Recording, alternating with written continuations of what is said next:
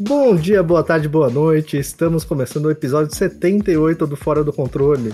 Eu sou o PC, algumas pessoas me conhecem pelo perfil Jogando Sem Hype. E não estamos com o time completo, mas estamos aqui religiosamente mais uma semaninha. Tivemos evento, teve bastante novidade, então a gente vai falar sobre isso hoje. Estamos aqui com ela, a maior torcedora do esporte do mundo gamer e região. Fala, Gi! E aí, gente, tudo bem? Eu só queria deixar um esclarecimento aqui que Flash não está presente, não é por motivo de doença, tá? Porque a gente tá sempre doente nesse podcast, mas Flash não está, foi um compromisso de agenda dele mesmo. Então, só para deixar isso claro, tá? Eu estou mais ou menos, mas vamos embora, né, para gravar esse programa. O homem tá trabalhando. Eu, eu tô meio gripado, agita mais ou menos, e temos o nosso mago dengoso Lucena. Fala, Lucena. o dengoso foi muito bom. Não, eu estou, estou indo, né? Aos poucos, do jeito que a vida nos deixa aí.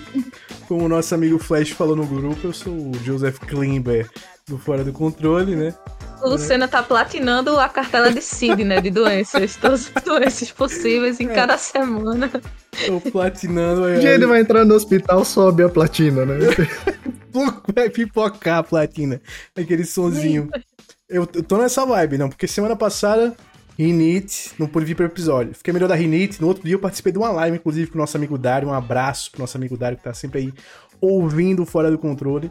Participei de uma live com, com ele. E aí, pô, tava com o corpo dolorido, não sei o que e tal. Aí, beleza. No outro dia eu fui né, procurar um, um especialista, um tal do médico, para saber o que era. Uma dengue de leve. Tudo bem, melhorei da dengue. Chegou hoje, quebrei o dente. dente Também quebrado. não vamos esquecer das pedras que estavam no seu caminho momentos antes. Foi, mês passado. dias antes. Mês retrasado, né? Final do mês retrasado eu tive pedras no caminho. No caminho não, nos rins, né? E aí, quebrei meu dente hoje. Corri para ajeitar para voltar a tempo pra fazer uma livezinha rápida sobre o State of Play.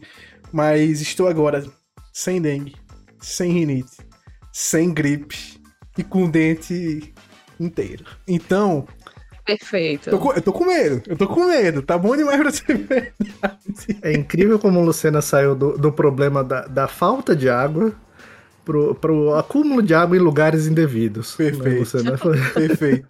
E assim, eu estava comprando os rins, né? Tinha pedra demais. Cheguei a um momento que eu estava sem um pedaço de um osso de minha face, que era o meu dente que fraturou e quebrou, né? Mas vamos lá, o departamento médico do Fora do Controle trabalha mais do que ninguém. A gente vai trazer o Drauzio Varela aqui. Tem que trazer, tem fazer. que trazer. Vamos? Trabalha, o departamento do Fora trabalha mais que os estúdios da PlayStation, né? Não. trabalha Ó, muito. Já começamos com spoilers sobre os eventos de hoje. Já, já, já, o Jim Ryan já levou a primeira, já, já tomou a primeira. O, Jim Ryan. PC, mas para quem tá vendo em vídeo, eu faltei semana passada, mas eu estava trabalhando.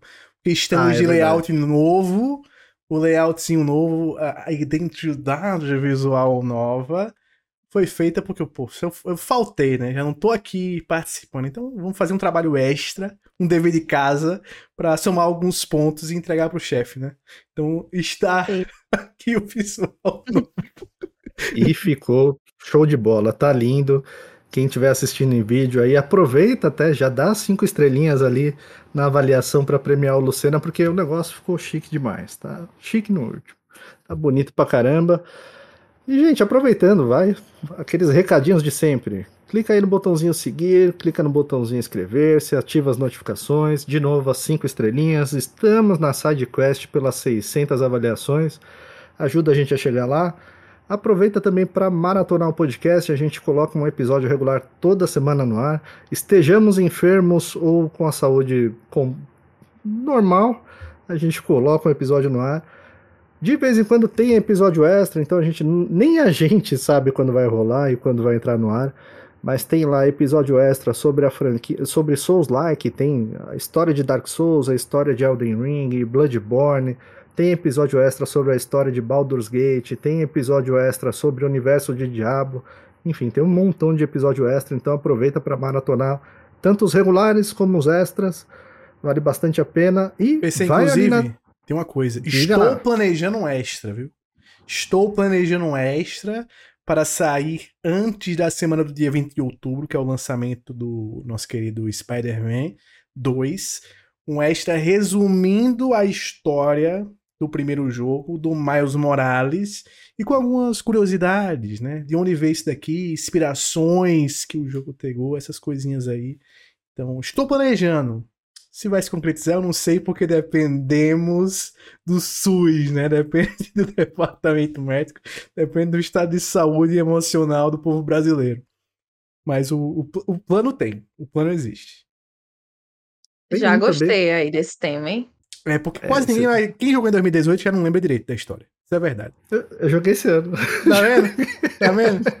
Já não lembra, né, PC? já esqueci também. Eu, já, perce- já. eu percebi no Twitter, quando de vez em quando aparecia uma personagemzinha assim, o cara, mas quem é essa doida aí? Eu, pô, é aquela personagem. O cara, hã? Quem? Quem que é? Então, a gente precisa lembrar, não tem jeito. Mas tem curiosidade mesmo. Tem personagem que é específico até dos jogos, né? Sim. Então vale a pena conferir. Cobrem o Lucena. Fala pra ele. Manda DM pra ele, cobra ele lá, fala pra ele fazer. Tem um meu também que eu tô planejando há um tempinho, tá pra sair do forno, mas ainda é segredo. Se eu falar da Zica, então eu não vou falar. Zika que é prima da dengue, né? Então, Olha aí, olha aí. É. E, gente, aproveita, dá uma corridinha ali na descrição do episódio. Tem as nossas redes sociais, inclusive as redes do Flash. Segue o homem também. É o homem mais saudável desse podcast. E aproveita também para seguir os nossos perfis. Tem o nosso canal de cortes no YouTube, nosso canal na Twitch, nosso Instagram, nosso perfil no Twitter também. E, de novo, as redes sociais de todos nós. Então, se você não segue um de nós, por favor, nos siga. A Twitch teve agora- live, viu? Teve live hoje. Hum, teve live hoje pros eventos. Fala aí, Luciano. Pois é, teve a livezinha hoje para os nossos querido, nosso querido State of Play, que foi uma live rápida porque eu cheguei, eu ajeitei o dente, acabei de ajeitar o dente, corri pra, pra fazer a, a livezinha do State of Play. Então, se você não segue a gente na Twitch, siga lá, porque a Twitch, inclusive, é um local que quem quer ajudar o Fora do Controle consegue ajudar com um sub também. Você mete o sub lá, você tá ajudando a gente com um subzinho. Então, se você quiser cola lá, dá aquele sub, coisa linda. E o canal de corte estará voltando essa semana. Esteve parado semana passada por conta de enfermidades. Mas nessa próxima Até semana. o canal de corte sofreu, no Sofreu. departamento médico. Sofreu, sofreu por causa do departamento médico. Sofreu. É complicado. E, gente, hoje tivemos logo dois eventos. Dois. Teve agora, agora, agorinha. A gente teve de manhã o Nintendo Direct e mais à tarde, mais pra noite, o State of Play. Já quero começar com um protesto. Não adianta nada fazer evento curto e colocar os dois no mesmo dia. Tá? É, verdade. Alguém da Sony, alguém da Nintendo, alguém precisa marcar uma reunião e parar de fazer isso. Não faz o menor sentido fazer um evento. Eu não consigo entender. Antes, o problema era dividir palco, né? A galera reclamava na E3 que o valor era absurdo, era muito alto, o investimento era muito caro e você dividia as atenções, né? Você não tinha um espaço do seu jogo, você tinha que concorrer e ser comparado o tempo inteiro com as outras plataformas, com os outros jogos. Aí agora que você pode marcar em qualquer dia, em qualquer dia, né? Duas das três empresas de console marcam no mesmo dia. É complicado.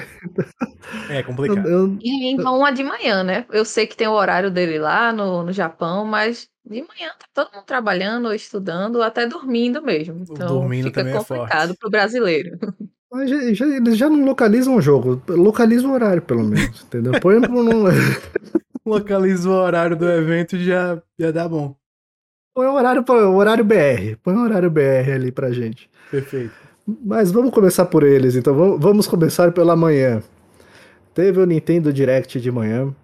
É, evento curto, evento ali na casa de uns 40 minutos. Aquela jeitão que a Nintendo vem repetindo nos últimos eventos, não mudou praticamente nada. Um jogo em cima do outro, bastante jogo nesses 40 minutos, mostraram bastante coisa. É, teve algumas novidades, mas muita coisa também que já estava anunciada. Eu acho que a- as principais novidades aí estão na tela para quem está assistindo em vídeo. O- esse jogo da Princesa Peach, Princess Peach Showtime. Meu O amigo, melhor, e- tá? Foi o melhor, foi o melhor, não tem jeito. foi o melhor. Foi. Unânime, gente, Pra foi mim o foi. melhor. Pra mim também foi. Achei o mais legal. Cara, isso vai vender, meu amigo, mas vai vender igual água, igual água. E eu achei que tem potencial mesmo também. Foi um dos que eu mais gostei. É que eu, eu fiquei com um pouco de nostalgia porque mostrou também um, um outro que eu gostei muito, que é o Contra. Mas eu vou falar um pouquinho dele mais pra frente. Sim. Agora, esse mostrou um 2D lindo. Ah, Eu, eu acho que ele acertou em tudo. A Nintendo manda muito bem nisso, né? A Nintendo. é, eu acho que tem uma grande chance dela. Ela já é uma personagem muito conhecida, mas eu acho que tem uma grande chance dessa vez dela engatar em jogos próprios. E eu tô Sim, e apostando. protagonista feminina, sabe? É um negócio. Isso que eu acho que também me deixou muito empolgada pra jogar, porque eu adoro jogar protagonista feminina, então o jogo já tá divertido. E ela tem várias roupinhas, assim, que ela vai mudando, aí adorei. Esse lance de teatro dele também eu achei muito da hora. Muito da hora esse lance que parece que ela tá numa peça de teatro, né? E aí ele, ele tem toda uma identidade visual muito muito única. Ao mesmo tempo que tem uns elementos ali que lembram um pouco Paper Mario, por exemplo, mas tem toda a pegada da Peach, né? As cores, os efeitos, os poderes, é tudo com, com a carinha da Peach mesmo. E é o ano da Peach. Essa é a verdade. Porque uma das melhores e principais músicas desse ano é a nossa querida Peaches, Peaches, Peaches, Peaches. Então a Peach veio destruindo. Cara, eu- quero ver muito, eu quero muito ver melhor. Essa foi a primeira vez que mostraram um pouco mais desse jogo, né? E eu quero ver melhor como que vão ser essas transições, porque te- mostra uma hora que ela tá com uma espadachim, acabou de passar pra quem tá vendo no vídeo. É, e eu quero ver se ela vai, além da, da- dessa função espadachim, quantas outras ela vai ter, né? E como que vão mudando as mecânicas durante o jogo, né? Então, assim, pareceu promissor demais, demais, demais mesmo. É, eu, eu gostei demais. E essa transição que eles fazem de, de 2D para 3D ou 2,5D, cara, é, é genial. É, fica, fica muito dinâmico, fica muito legal. O Mario Odyssey fazia isso um pouco, mas ele migrava para um 2D ali, remetendo para os jogos bem antigos, né? Os jogos de, de Nintendinho e de Super NES. E nesse eles estão mesclando com um tom bem mais moderno, né? Eu tô bem curioso pra ver esse jogo, cara. Tô bem curioso pra ver esse jogo mesmo. É, ainda, esse eu acho que ainda não tem a data de lançamento, né? É, eu acho que não. Eu acho que esse. Não, esse tem. Tem, literalmente tem. Deixa eu até botar aqui na tela. Deixa eu deixar aqui aparecendo na tela. Tem aqui, ó. 22 de março de 2024. Então ele tem E é outra coisa que eles acertam muito também, né? A Nintendo ela não mostra, ela não mostra jogos que estão muito longe no, no radar, né? Mostra muita coisa que vai lançar ainda esse ano e muita coisa que vai mostrar no que, que vai lançar já no comecinho do ano que vem. E nesse caso até que a Sony também foi mais ou menos por esse caminho, também mostrou muita coisa que tá no radar para agora.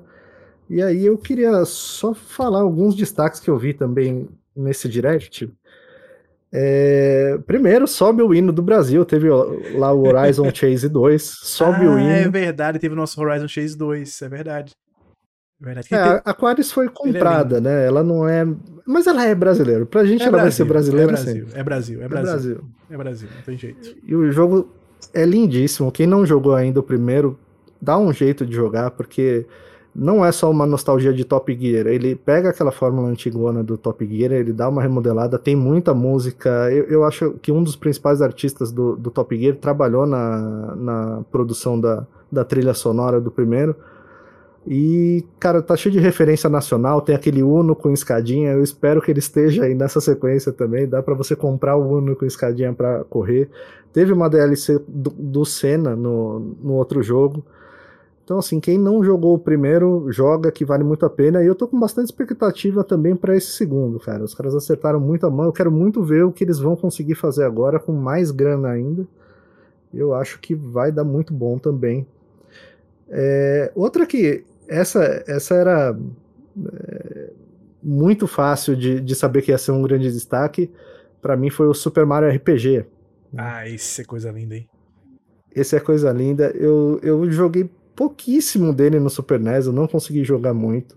E era uma das minhas grandes pendências, assim. Eu queria muito ver um jogo do Mario com outra pegada dos jogos habituais que a gente vê em 2D e 3D, né? E, e, esse daí, inclusive para quem está jogando Sea of Stars, uma das grandes inspirações de Sea of Stars é o Super Mario RPG, toda essa parte do combate em turnos ter ali uma interatividade de ataque e defesa vem daí, né? E o jogo também tá lindo demais, tá com uma arte bonita. E vem aí, vem, vem próximo também, o lançamento dele é 17 de outubro. Esse então, que o nosso amigo Flash tem no draft. Foi um... É, que é a única coisa que eu torço para ele para ele tão para ele bem, mas não tão bem. Quer uma notícia? quer uma notícia boa para tu? Quer uma notícia boa para tu? Vim para o nosso amigo Flash. Que o nosso é. amigo Flash, o, o draft dele foi basicamente de base por causa da Sony hoje. Quando chegar na Sony, eu vou falar o porquê. Vocês não estão respeitando a ausência do homem mesmo, né? Estão é. agorando aqui então, a... o draft dele ali. Mas eu, eu fiquei triste quando o nosso amigo Flash foi, foi de base, na verdade. Porque é aquela coisa. Gente, é como o time de futebol. Você quer vencer, mas não quer vencer com o atacante do time adversário se machucando. A né? contusão. Né? É, pô, ali foi, foi sacanagem. Até porque eu tô pra sofrer Mas também essa contra, lesão. Um gol contra, o gol contra a gente dá uma risadinha. É, um gol, gol, gol contra, contra é bom. Gol contra é bom. O problema é só a lesão do atacante adversário. Mas quando chegar lá na Sony eu vou falar o que foi que deu ruim. E, e tinha dado bom. Tinha dado... Mais cedo eu tinha mandado uma mensagem lá falando, pô, deu bom, viu, Flash? O teu pior jogo do draft tirou uma nota boa. Que foi o... aquele de corrida da Ubisoft, meu Deus do céu. The, The Crew, Motorfest. The Crew Motorfest, tava com uma nota boa, tava com 80 e pouco e tal. Então o homem tava vindo muito forte. E aí aconteceu essa fatalidade. Notícia que ninguém queria dar. um abraço, Flash, um abraço, viu? A gente torce por você, só no draft que não, só no draft. No draft é, é cada um por si. Quando a gente vai disputar comigo pra ver quem vai ser o último, porque eu também tô pra pra ir de base. Não, não sei, cara. Não sei. Todo eu, mundo vai ter um jogo indo de base. Não, no mínimo. esse é o problema, ele teve dois. Eu tô pra ter dois também, então tá complicado, tá complicado. Eu tô com o troféu da Taça Guanabara ali, não, não sei se, se, eu vou, se eu vou ganhar o segundo turno. Eu tô, eu, tô, eu, eu, eu, fico às vezes entre será que eu ganho com será que eu vou ser rebaixado? É essa é a perspectiva. Essa Aliás, é a beleza que... da disputa, né? Aliás, quem ainda não ouviu, vai lá, escuta os dois episódios do draft do primeiro semestre e desse semestre aqui para você acompanhar também a nossa disputa interna aqui no Fora do Controle. E, Gi, teve um anúncio muito bom também de Tomb Raider, né? Os três jogos remasterizados. Sim. Quem gostou foi a nossa amiga Aira, né? Vamos dar um alô aqui para ela, que ela vai é... estar na, na, faxina agora. Não sei se ela vai estar fazendo na sexta-feira, né? Porque esse episódio tá saindo na sexta já é no finzinho da semana e ela geralmente faz na quinta. Mas talvez ela tenha deixado guardado para outra semana. Mas mando um alô aqui para ela. E adoro também a Lara, né? Protagonista feminina, como eu já falei aqui, que é muito importante. E ela tá vindo, né? A raiz da, da Lara Croft tá vindo aí, remaster. Eu achei interessante. Eu não, não confirmaram, mas eu, mas eu espero que é, dê uma melhorada né, no, nos comandos, porque tá um pouco antiguinho assim de se jogar. Eu espero que dê uma melhorada nisso. E tô ansiosa também para esse jogo. Ele vai vir, né, pro PlayStation também. No PC também vai ter, né? Só não sei se confirmou pro Xbox, eu não, não vi. É, eu não cheguei a ver também não. Mas tô interessado em jogar. Sabe o que eu gostei eu dele? Eu acredito que saia, saia pra todos, tá? É, eu também acho. vou até dar uma procurada. Eu gostei dele que a atualização gráfica dele não foi tão grande. Foi tipo, botaram um filtro da nostalgia, né?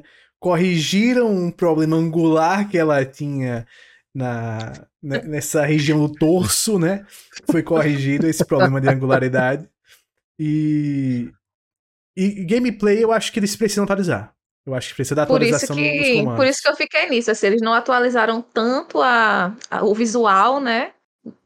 Mantiveram um pouco assim da essência dela, mas no gameplay eu acho que precisa dar, um, dar uma mudada, assim, porque tá bem, bem tá ultrapassado. Desculpa a era, mas tá um, tá um pouquinho ultrapassado já. Não, mas é, é, é, verdade. Ele, ele hoje em dia ele é um jogo bem difícil assim de jogar, né? Não é.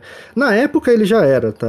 Ele, ele era um jogo para para pouca gente, assim. Eu, eu, lembro de pegar no, no começo, era difícil, sem um guia, sem. Difícil era demais. Difícil. Era difícil pra caramba. Era bem difícil, já na época. Fora os, os puzzles que já são difíceis, né? A jogabilidade já deixava um pouquinho mais difícil ainda. Era, sabe, então, eu acho uma coisa que ocorre com alguns jogos é, mais antigos desse de ação especificamente, é porque chegou-se um momento que a indústria começou a convergir para algumas coisas. Começou-se a criar convenções, né? De tipo, onde atirar, onde recarregar a arma, como mirar, como fazer uma mira. Quando começou a se criar essas convenções, a gente começou a se acostumar com uma forma de jogar. Na época do, dos anos 90 ali, anos 80, principalmente, iníciozinho dos anos 2000, não existiam essas convenções. Então, cada jogo era jogado de uma forma. Cada jogo você utilizava a câmera de uma maneira, cada jogo você atirava num canto diferente. Tinha jogo que era triângulo, outro era quadrado, no outro a mira era automática, no outro você tem que mirar com R2, L1, R1, sabe? Era uma bagunça, assim, uma salada de, de gameplay diferente de um jogo para outro. Então acho que se eles convencionarem os controles já ajuda muito. E era uma coisa que até a galera reclamava muito Teve até uma certa polêmica, né? Quando o Resident Evil 4 Remake saiu. Uma galera que queria a mira antiga, teve uma outra galera que dizia que tava preferindo a mira nova e tal. Coisa que vai acontecer. Eu acho que tem que ter uma diferenciazinha. Porque quem quer a experiência original, dá para jogar a experiência original ainda hoje facilmente, então tá lá preservada. Quando você vai fazer um, um remaster, dá para você dar um, uma mudadazinha para melhorar algumas Exato. coisas. E a produção confirmou aqui, gente. Sai 14 de fevereiro para todas as plataformas, então sai oh. também para PlayStation 4, Xbox One, Xbox Series X e Series S, PC, vai sair para tudo. Um absurdo não ser um jogo exclusivo de nova geração, né? Claramente não tinha condições. Foi é um, um jogo que está sendo limitado pelo hardware do PS4 e do Xbox One. Sendo puxado para trás. É. Mas eu acho, que, eu acho que vai dar um respiro bom para a série. E eu gostaria de ver isso também em outros jogos que estão presos da mesma forma. Agora, um que eu gostei muito, que é mais ou menos nessa linha também, e eu espero que a Konami dessa vez acerte a mão, é Contra. Contra hum. é um jogo que hum. muita gente jogou ali na época do Nintendinho, Super NES, Mega Drive, e sempre foi um jogo bem difícil de jogar mas era é viciante, assim, era um jogo 2D de tiro com dificuldade bem alta. Eu espero que dê uma corrigida nisso, porque era uma dificuldade que até afastava algumas pessoas. Mas sempre foi um jogo bem divertido de jogar em dupla, principalmente, né? Um co-op local.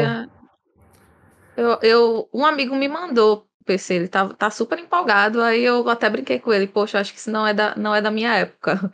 Mas vendo o vídeo, ele, ele lembra um pouco Metal Slug também, né? Não sei se.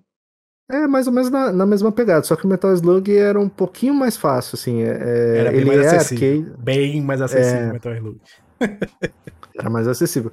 Tem um, um de Mega Drive, eu acho que é Contra Hard Corps, que é assim para terminar, olha, é, tem que o cara tem que ficar muito bom nesse jogo, mas muito bom. Mas mesmo assim, mesmo sendo muito difícil, era um jogo legal. Eu espero que eles acertem a mão porque tentaram fazer algumas coisas em 3D nele que não funcionou bem. Então essa tá resgatando a fórmula, tá voltando ali pro 2D, mais focado no 2D, mas também com essa transição transiçãozinha ali de 2D e 3D de vez em quando.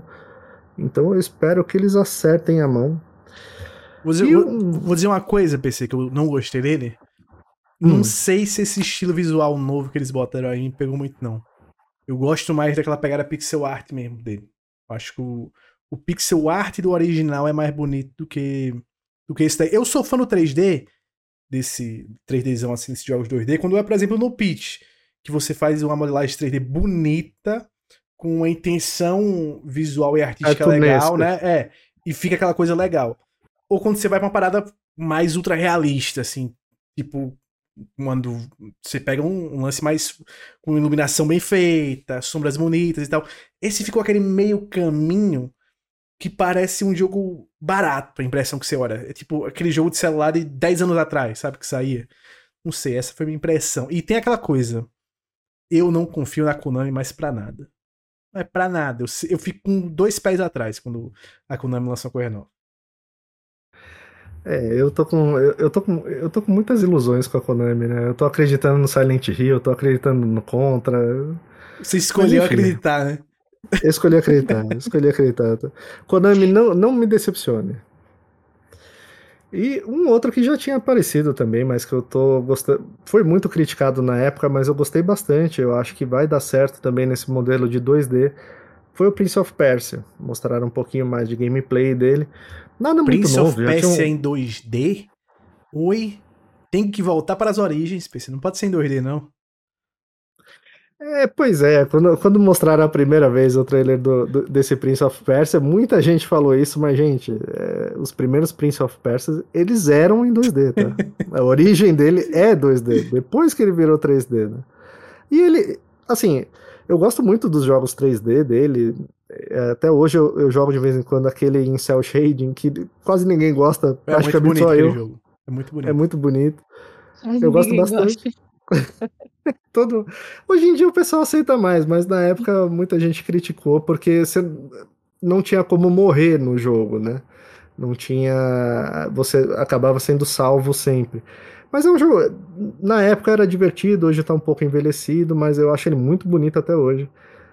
E, e eu gostei desse 2D. Eu acho que vai valer a pena esse retorno pro 2D dele e não impede de fazer outro jogo 3D. Gente. Sim. O, o lançamento de um jogo 2D não cancela os jogos 3D que virão ainda no futuro.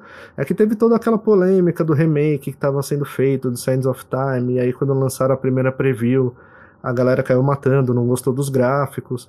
E a Ubisoft está numa fase meio difícil faz algum tempo em relação a isso, então eles estão priorizando alguns projetos e tá meio engavetado esse retorno do 3D, mas esse 2D tá bonitão, eu acho que vai dar samba aí. Vai e, dar e aqui, 2D ó, é bom demais, pô. É, e essa modelagem aqui tá muito mais bonita artisticamente, eu achei que, por exemplo, o Contra. Você vê que os caras Sim. se dão o trabalho de fazer uma iluminação legal, de colocar os elementos de uma forma harmoniosa na tela, tem uma intenção artística.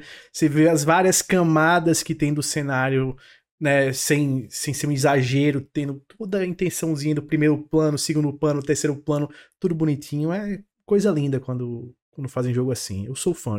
18 de janeiro já, né? 18 de janeiro, já tá estourando na área, já tá chegando. Pô, vou falar uma coisa, eu acho que, pelo menos até esse jogo, a Ubisoft não vai errar mais. Ela acertou com The Crew Motorfest, eu acho que ela vai acertar com Assassin's Creed Mirage, Acho que vai acertar com Avatar. E tenho certeza que vai acertar com, com esse nosso querido Prince of Persia. Eu acho que ela vai numa sequência assim boa. Vai ser o início do ressurgimento da Ubisoft. Olha aí, G. Olha aí. Eu, eu com fé na né? Konami. Outros com Eu não tenho fé nenhuma, tá, gente? Por enquanto. A gente tá sem fé. A que ponto chegamos? É, Você não tá com fé nem, nem no nosso amigo Jim Ryan? Mestre Jim Ryan. Mestre né? Jim Ryan. Vamos ver. Vamos, vamos. Quando a gente passar pro State of Play, a gente comenta sobre o mestre Jim Ryan. Inclusive, eu fiquei muito feliz que ele não apareceu hoje. Foi a melhor coisa Já... do State of Play. A, melhor coisa do evento é, é a, a não aparição do, do Jim Ryan. Gente, o Nintendo Direct eu, eu acho que foi mais ou menos isso aí. Mostraram ali mais de 20 jogos. Tem um que a gente não comentou, que é o Mario vs Donkey Kong, que é um remake é, também. É verdade, esse remake é coisa linda, hein?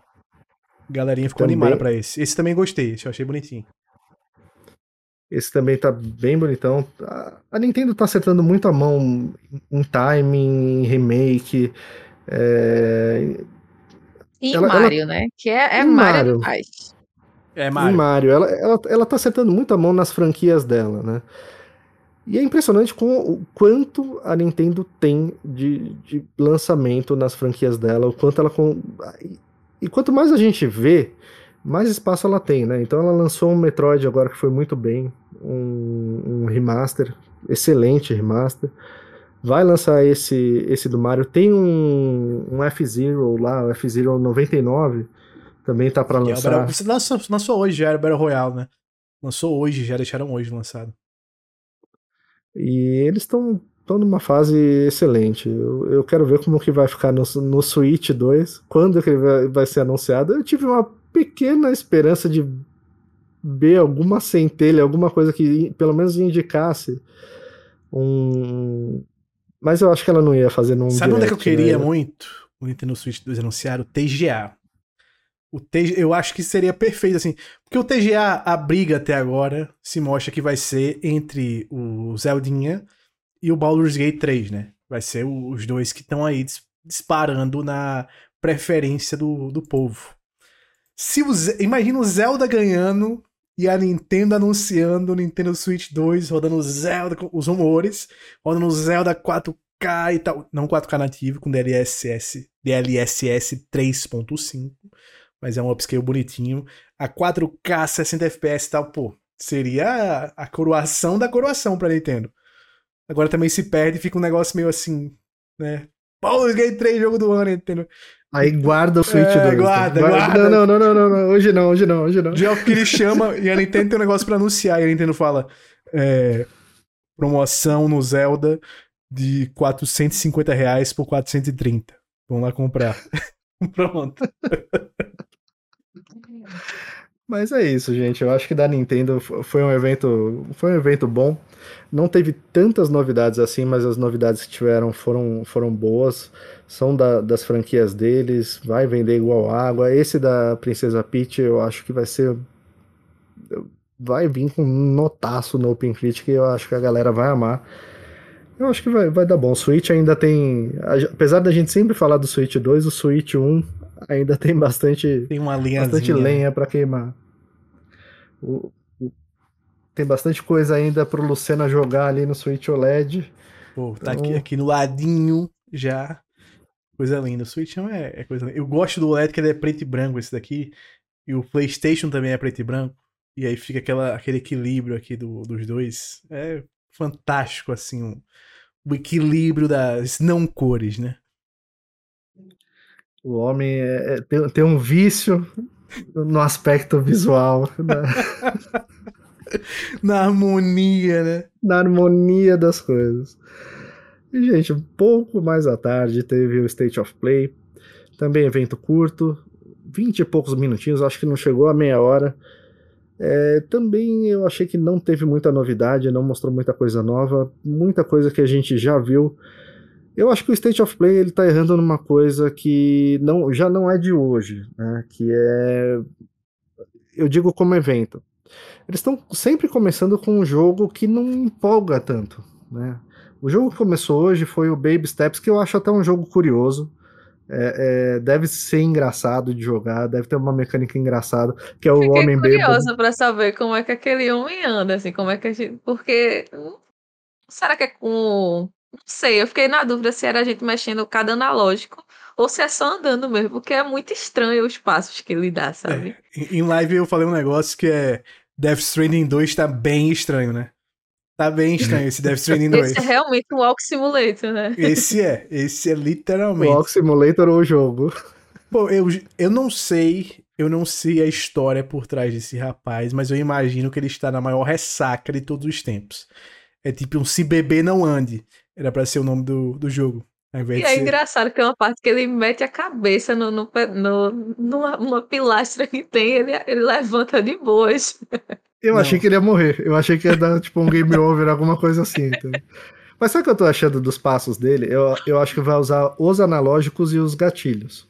eu Ah, acho é que vai verdade. ser nessa pegada. Eu E fiquei você. curiosa com isso, porque o passo é estranho, sabe? Você vê que ele levanta e ele não pisa logo, fica meio no ar, assim. É. Por isso que eu fiquei pensando que seria algo diferente. É- Essa Eu, eu passada chutaria, dele de eu lado. chutaria que, que, que com o analógico você vai, você vai escolher a distância que ele vai dar a passada.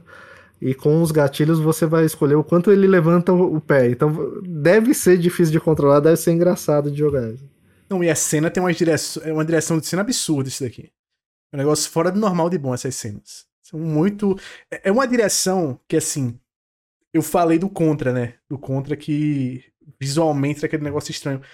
Aqui os caras usam isso a favor. Porque o jogo é um jogo que claramente é todo escrachado, assim. É tudo com humorzão, comédia loucaça.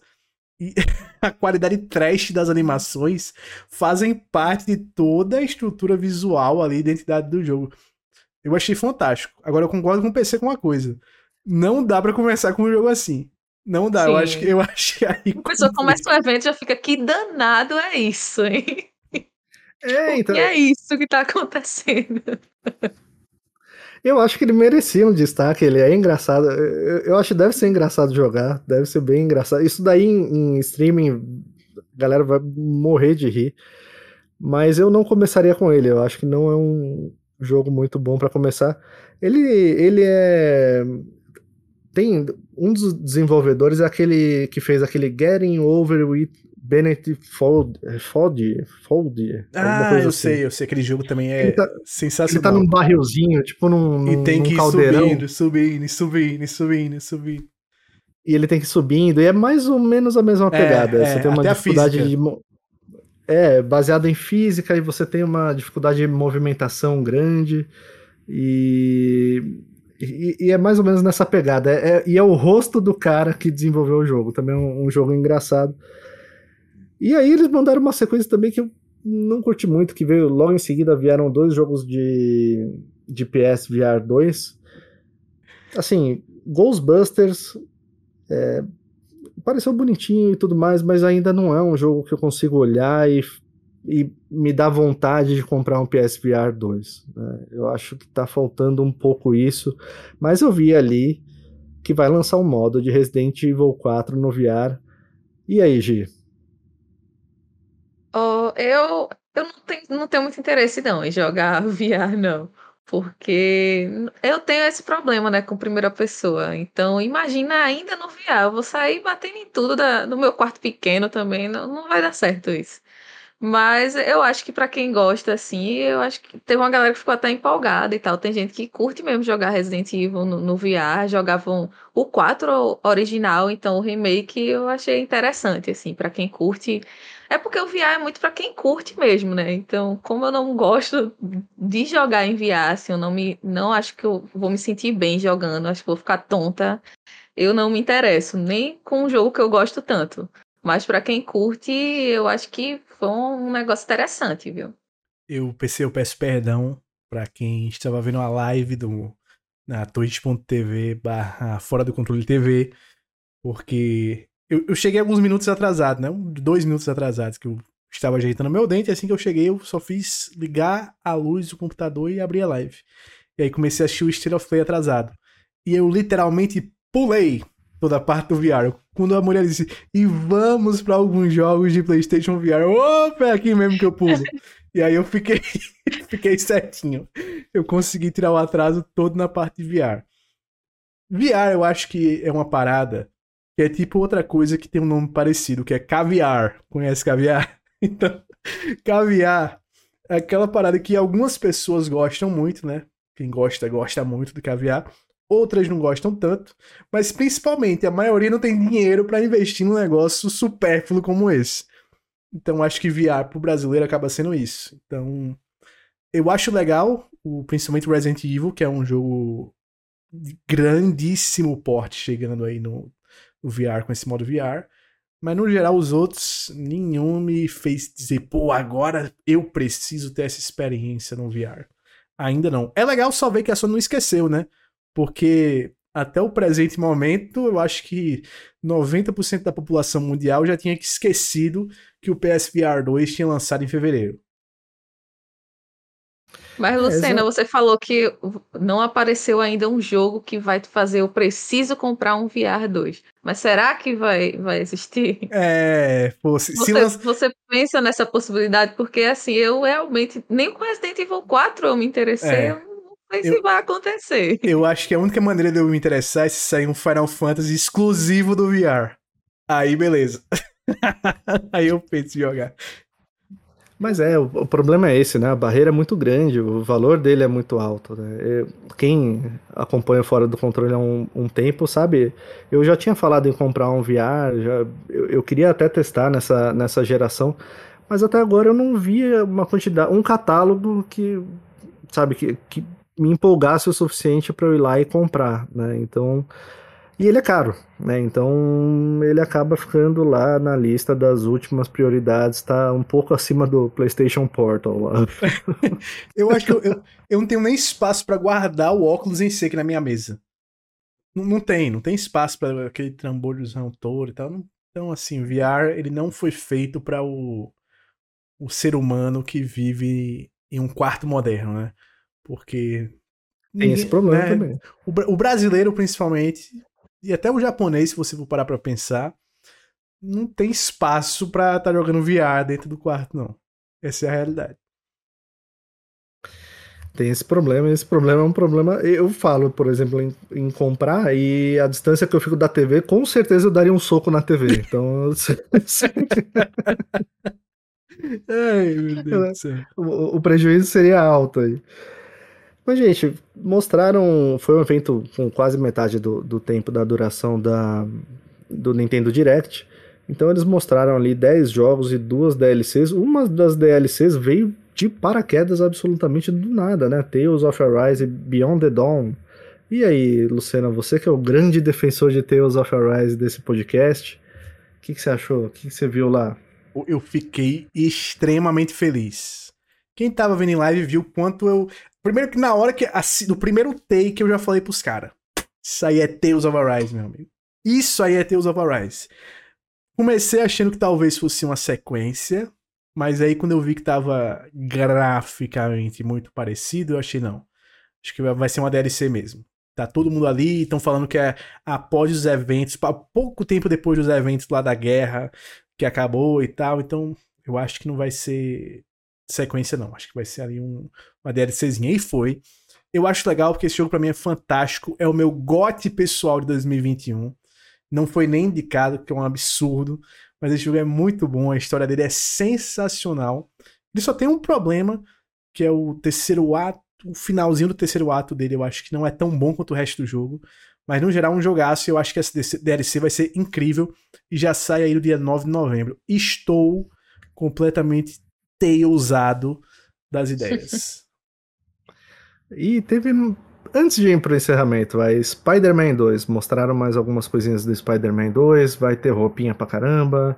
Gastaram um tempinho ali pra dar mais uma hypada na galera. Vocês deram mais uma animada ou já viram demais? Como é que tá? Oh, eu vou falar uma coisa, esse trailer mais curto meio que me interessou mais do que aquele maior, assim. Também. Eu, no maior tem, um, tem umas cenas legais e tal, que eu achei bem bonitas, mas nesse tipo, foi um negócio curto, mostrou a viagem rápida que tá incrível, muito lindo mesmo. Mostraram como vai ser o combate, mostraram como vai trocar entre os personagens. Curto, e como eu não tava tão interessada, meio que me interessou, porque foi uma coisa curta que eu vi e achei legal, sabe? Gostei da, dele ser contido assim, porque meio que me interessou mais. É, eu também gostei mais. Eles, eles até cobriram uma das críticas aí que ficam falando que é o mesmo lugar, que vai ter o mesmo tamanho, mostraram ali o tamanho da. da mostraram que vai ter o dobro de tamanho do, do Spider-Man. Nova York original. 2, né? Nova York 2. Lançaram a Nova York aí pro jogo. Eu gostei também Mas da eu dinâmica ótimo, entre foi eles. bem papum, né? O trailer é isso aqui, vai ter isso aqui, vai ter isso aqui e Pronto, sabe? Pô, eu gostei. E eu achei muito bonito. Tem uma galera que reclamou do uso do filme grain, né, que é aquela granulação, reclamou do uso de aberração cromática e tal, essas coisas. Cara, eu acho isso um absurdo se reclamar. Eu acho um absurdo sempre reclamar dessas coisas, é, porque visualmente essas coisas para mim deixam um jogo com uma identidade muito própria. A forma como usam essas coisas. Eu adorei a forma como o, o jogo tá se apresentando assim visualmente. Ele tá mais colorido ainda do que o primeiro. Tá lindo, lindo, lindo. Os uniformes, para mim o que mais impressionou foi os uniformes terem melhorado. Os uniformes principais do Miles e do, do Peter. O do Peter, principalmente, não esperava que melhorasse nada e eles fizeram pequenas mudançazinhas que deixaram ele muito mais bonito para mim. Surreal. Única coisa, única reclamação que eu tenho até agora disso daí, desse material novo, é que não gosto desse uso excessivo de tecnologia de tudo que é vilão. Eu acho que, por exemplo, o Craven não precisava ter esses pássaros tecnológicos. Botava uns pássaros de verdade loucão lá mesmo, que o cara é um caçador e tal, dava para você dar uma, um contraste legal. É a única reclamação que eu tenho desse universo da Insomniac até agora, é todo vilão precisar ter essas tecnologias absurdamente fodásticas, incríveis, que é o Cabeça de Martelo. O Cabeça de Martelo veio com um negócio de mecha, meu irmão. Não dá, não dá. Isso aí eles têm que mudar. Mas de resto, essa, essa viagem rápida, quem tá vendo que vai passar agora, é linda essa transição. É um negócio absurdo de linda essa transição. Ficou incrível. Estou empolgado. E mais um que eu acho que vocês se empolgaram também, Final Fantasy VII Rebirth. E aí? Esse aqui, PC, eu acho que não é, não é uma simples empolgação. Esse daqui foi uma catada. Eu sabia que ia acontecer, né? Eu acho que todo mundo sabia, tinha ideia já, que os caras iam botar esse trailer. Desde cedo, estavam falando e tal, não sei o quê. E saiu. Mas quando saiu, eu não esperava que a porrada fosse ser tão forte. Porque eles já tinham mostrado algumas coisas e tal, mas esse trailer foi o trailer com mais cara Muita de Final Fantasy. Né? Muita coisa, meu Deus do céu. É, nossa, eu não vou falar nada porque o nosso amigo PC não jogou ainda o remake. Então, se você não jogou também, fique tranquilo que não vai ter spoiler algum sobre o remake. Mas quem jogou fica maluco vendo tudo que os caras estão mostrando aqui. É muita coisa. Primeiro, até sobre informação. Eles disseram depois do, do trailer no Twitter que são mais de 100 horas de conteúdo. São mais de 100 horas. Uma variedade. Eles mostraram, eles mostraram no trailer uma variedade absurda. Cenários, gameplays, minigames, tudo, tudo, tudo que faz um Final Fantasy clássico tá aqui. É veículo, os caras mostraram uma variedade de veículo assim absurda no, Esse no jogo. Chocou, aí é loucura, né? É, assim. Né? Então, um scooterzinho ali, os caras estão usando. É, é sensacional, assim, é fantástico. É Final Fantasy VII puro. Visualmente tá ainda mais incrível, as vozes estão cada vez melhores. O, o, o Sekiro, o Sekiro, o Sephiroth, que tem a voz do, do Tyler Hoechlin, que é o Superman da CW, Cara, esse cara dá um show. O cara consegue ser o melhor Superman de, dos últimos anos na, na CW e consegue ser o Sephiroth definitivo, basicamente. O cara é sensacional. É assim, é fantástico. Fantástico tudo que eu vi de gameplay, de cinematics do jogo. Tá Vocês acham que o. Vocês acham que o combate mantém igualzinho ou por esse trailer deu para sentir alguma, algum tipo de diferença? Eu acho que ele vai ter, tipo assim, triplo, quádruplo de variações de combate. Porque já deu pra ver que a party vai ser muito maior. Eu acho maior. que o ataque em conjunto também, né, vai ser, é. vai estar tá diferente. É, vai, vai ter, acho que vai ter muita variedade o de combinado. Eu vi uma parte ali com Yuffie que achei. Eu adoro Yuffie, né? Eu é, achei ela uma personagem é muito massa. E adorei esse, essa parte que aparece ela aí no, no trailer também. Não, eu fiquei animadaço, assim, animadaço. E a escala das coisas está gigantesca, assim, de tudo. Ah, nossa, tá, tá muito. Você olha, você bate o olho e diz: é Final Fantasy purinho aqui. E é Final Fantasy VII purinho na, na essência ali. Essa parte aqui eu, eu quase que fui de um, dois, três milhas quando eles revelaram o, o, Vincent. O Vincent é um dos meus personagens favoritos de Final Fantasy, assim, de todos os tempos. tô muito animado, tô muito animado pro jogo. E gostei que teve data. 29 de fevereiro, fevereiro que é o meu mês. Então, eles lançaram no meu mês, lançaram no meu mês. Estou feliz, estou animado. Ainda anunciaram esse Twin Pack, que é o, os dois juntos. E tem uma outra curiosidade, meu amigo PC. Porque eles também falaram que além do, do Twin Packs aí que, que vai ter, o tempo de exclusividade do PlayStation dessa vez é menor. Né? Vai ser de cerca de três meses é, o contrato de exclusividade. Então, talvez em três meses já saia a versão para PC. E talvez até em 3, 4, 5, 6 meses saia a versão do Xbox, porque eu chuto que o, o primeiro, o remake, vai ser anunciado pro Xbox na Tokyo Game Show, na TGS. Eu acho que vai ser anunciado lá e esse pacote dos dois vai ser anunciado no próximo ano também para Xbox. É o meu chute. Pô, seria uma ótima, cara. Tomara que venha para Xbox. Tem muita gente que gosta de Final Fantasy no, no Xbox e, e ficar órfão desse jogo, né? Não pode jogar.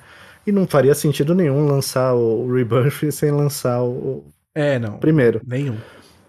Eu tava até com um pouco de receio, eu falei no, nos bastidores, antes da gente começar, eu falei, eu vou correr para terminar o, o, Final Fantasy VII Remake antes que eles tirem da PS Plus, mas eu acho que não faz muito sentido tirar. Pensando bem, é melhor que eles continuem com Final Fantasy VII Remake, é, o Integrate lá na, na PS Plus, porque aí sim faz sentido as pessoas comprarem para jogar o segundo. Se você tirar o primeiro, né, fica difícil para a galera comprar. Eu não sou muito fã desse negócio de exclusividade temporária. Eu não, não curto muito isso, principalmente quando o jogo em si ele seria lançado para várias plataformas e, e ele acaba alguma empresa, seja a Sony, a Microsoft ou a Nintendo vai lá e paga um valor para deixar aquele, aquele jogo exclusivo durante um tempo. Eu acho que a, de um lado é um desperdício de dinheiro, aquele dinheiro poderia ser usado, por exemplo, para comprar, para fazer um jogo novo, né, para financiar um jogo novo, seja seja em estúdio próprio, seja em third party. E por outro lado, você está só cortando o acesso da, das pessoas. Então a, a própria Microsoft já fez isso com Tomb Raider, eu não lembro se foi o Shadow. Foi não, não lembro foi qual o dos... Rise, Rise of the Tomb Foi Raider. o Rise, né? E era um jogo que ele ia ser multiplataforma. Então ela foi lá e pagou um caminhão de dinheiro para deixar ele um ano é, só no Xbox. Eu, da Nintendo eu teve o. Octopath, né? O Octopath Traveler, que, que teve até um curioso caso, que o primeiro sai pra Nintendo Switch, depois de um tempo sai pra o Xbox e pra PC. Aí o segundo, e não saiu pro pro PlayStation. Aí o segundo sai no lançamento pra o PC, pra PlayStation e pra Nintendo Switch, e não sai pra Xbox. É assim, surreal. O primeiro não tá no PlayStation e tá no Xbox, e o segundo tá no PlayStation e não tá no Xbox. São os contratos que temos nessa nossa grandiosíssima indústria. É claro que sair em algum momento é melhor do que nunca sair. É, né? exatamente. exatamente. Mas ainda assim, de certa forma, eu acho até. De certa forma, eu acho até mais honesto quando vão lá e contratam um estúdio para fazer um jogo específico e ele sim se torna um exclusivo, né? Sim. Você tá pagando para criar um jogo novo e ele vai ser exclusivo. Você não tá pagando para simplesmente tirar do, de outra plataforma. E sabe o que me incomoda? Marketing. Me incomoda essa, muito essa coisa de sai um jogo. Como foi até que a gente tava conversando há pouco tempo. Teve um jogo que a gente tava se perguntando se ia sair pra o Sui. Ah, o, o Tomb Raider. Se ia sair pro Xbox também. Que não, eu acho muito tosco isso que fazem de marketing. Tipo, tem uma conferência da Nintendo e aí sai um trailer de um jogo que é multiplataforma. E durante algumas horas fica aquele trailer sem dizer se vai sair pra Xbox, pra Playstation e pra PC. Xbox é a mesma coisa Exclusividade de trailer. né? Exclusividade de, de anúncio da plataforma em trailer é um, assim, surreal, assim, é surreal o que os caras estão fazendo hoje em dia nesses negócios. É bizarro. Não bastava o acesso antecipado, vem aí a exclusividade Cara, no trailer. Não, e a gente tem que fazer. Tem, tem que ser um tema no episódio futuro essa tendência do acesso antecipado agora. Que praticamente todo jogo tá assim. Todo jogo você tem que pagar. Eles descobriram uma forma de fazer a galera pagar mais caro sem aumentar o preço base dos jogos. Podiam até voltar os jogos a 60 dólares, né?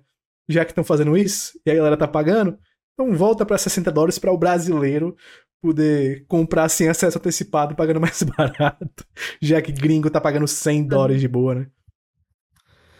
É, meu amigo. E aí, além dele, tiveram alguns, alguns outros trailers ali, nada muito. Tem, muito tem um que eu quero que Gi comente. Tem um que eu quero que nossa amiga Gi comente, que é o da Ah, DLC. sim, a DLC, Evil. A né? DLC, a DL a gente falou do Resident Hum. Evil e eu acabei esquecendo. E aí, Gi? Empolgou pra Não, é, DLC? se a gente, a gente, a gente, eu falo, tipo, fãs, eu não sei se eu posso dizer fãs, do Resident Evil 4 já imaginava, né, que teria, porque ela já tem no, no original, que não era uma DLC, você comprava o jogo e já vinha essa parte de Ada, que é bem legal, inclusive, que, é, que mostra ela meio que ajudando o Leon, né, ele tá passando por algum, algumas coisas que não são explicadas, assim, na história, que acontecem do nada, a gente depois vê que foi Ada que fez, então é bem legal, assim, essa essa parte dela. E eu fico ansiosa para algumas mudanças aí que eles vão fazer também. E, e o preço não tá tão caro, eu acho que eu vou até jogar. E assim, a surpresa não foi o lançamento da DLC, mas foi a data, porque ela já vem agora, acho que é dia 21. Deixa eu, deixa eu até confirmar aqui Vulgo daqui a qual sete é a dias. data que ela vem. Isso daqui a uma semana, já é agora dia 21. Então, assim, veio esse. a- A gente esperava o anúncio, mas não tão, não tão perto, né? Daqui a uma semana já, já devo estar jogando aí. Porque eu, eu gosto muito dela também, acho ela uma personagem muito legal.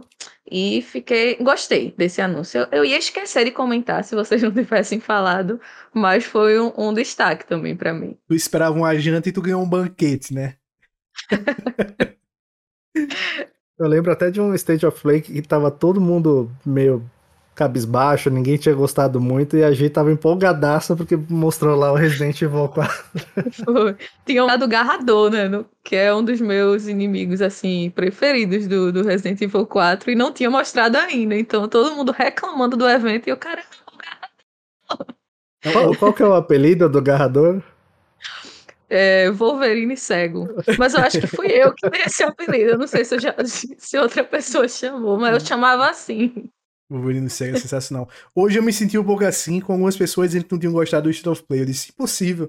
Tales of Arise e Final Fantasy VII Rebirth. É impossível o negócio dele. É impossível ser ruim, pô. Em 27 minutos os caras mostraram Tales of Arise com a DLCzinha e mostraram mais de Final Fantasy VII Rebirth. Pra mim tá perfeito. Eu não esperava nada, vou até dizer, não esperava nada desse State of Play. Nada, nada, nada.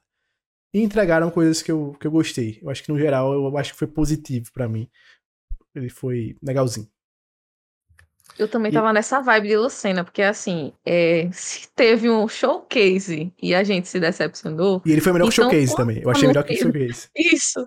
Aí quando anuncia o State of Play, eu, então, se no showcase a gente não pode se animar, no State of Play é que eu não vou, né? Então acabei gostando de três ou quatro jogos assim que eu fiquei com muita vontade de, de jogar, de verdade.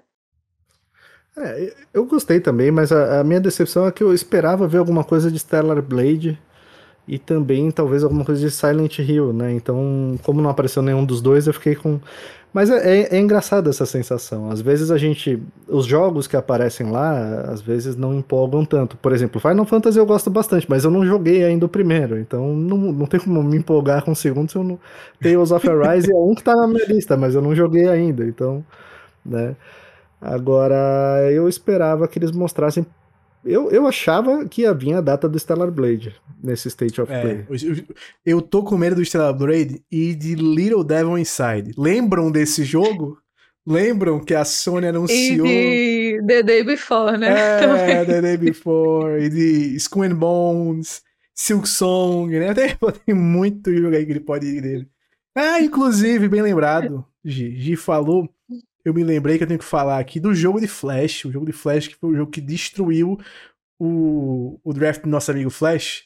Foi porque ele pegou um jogo chamado. Caramba, a gente esqueceu de citar o Hell Drive. O Hell Divers 2, que é um jogo assim. Eu gosto muito do primeiro. E o que eu vi do gameplay desse segundo, eu apesar de ter gostado, eu achei que essa transição pro 3D. Algumas animações eu achei bem. bem datadas. Eu acho que visualmente tá legal.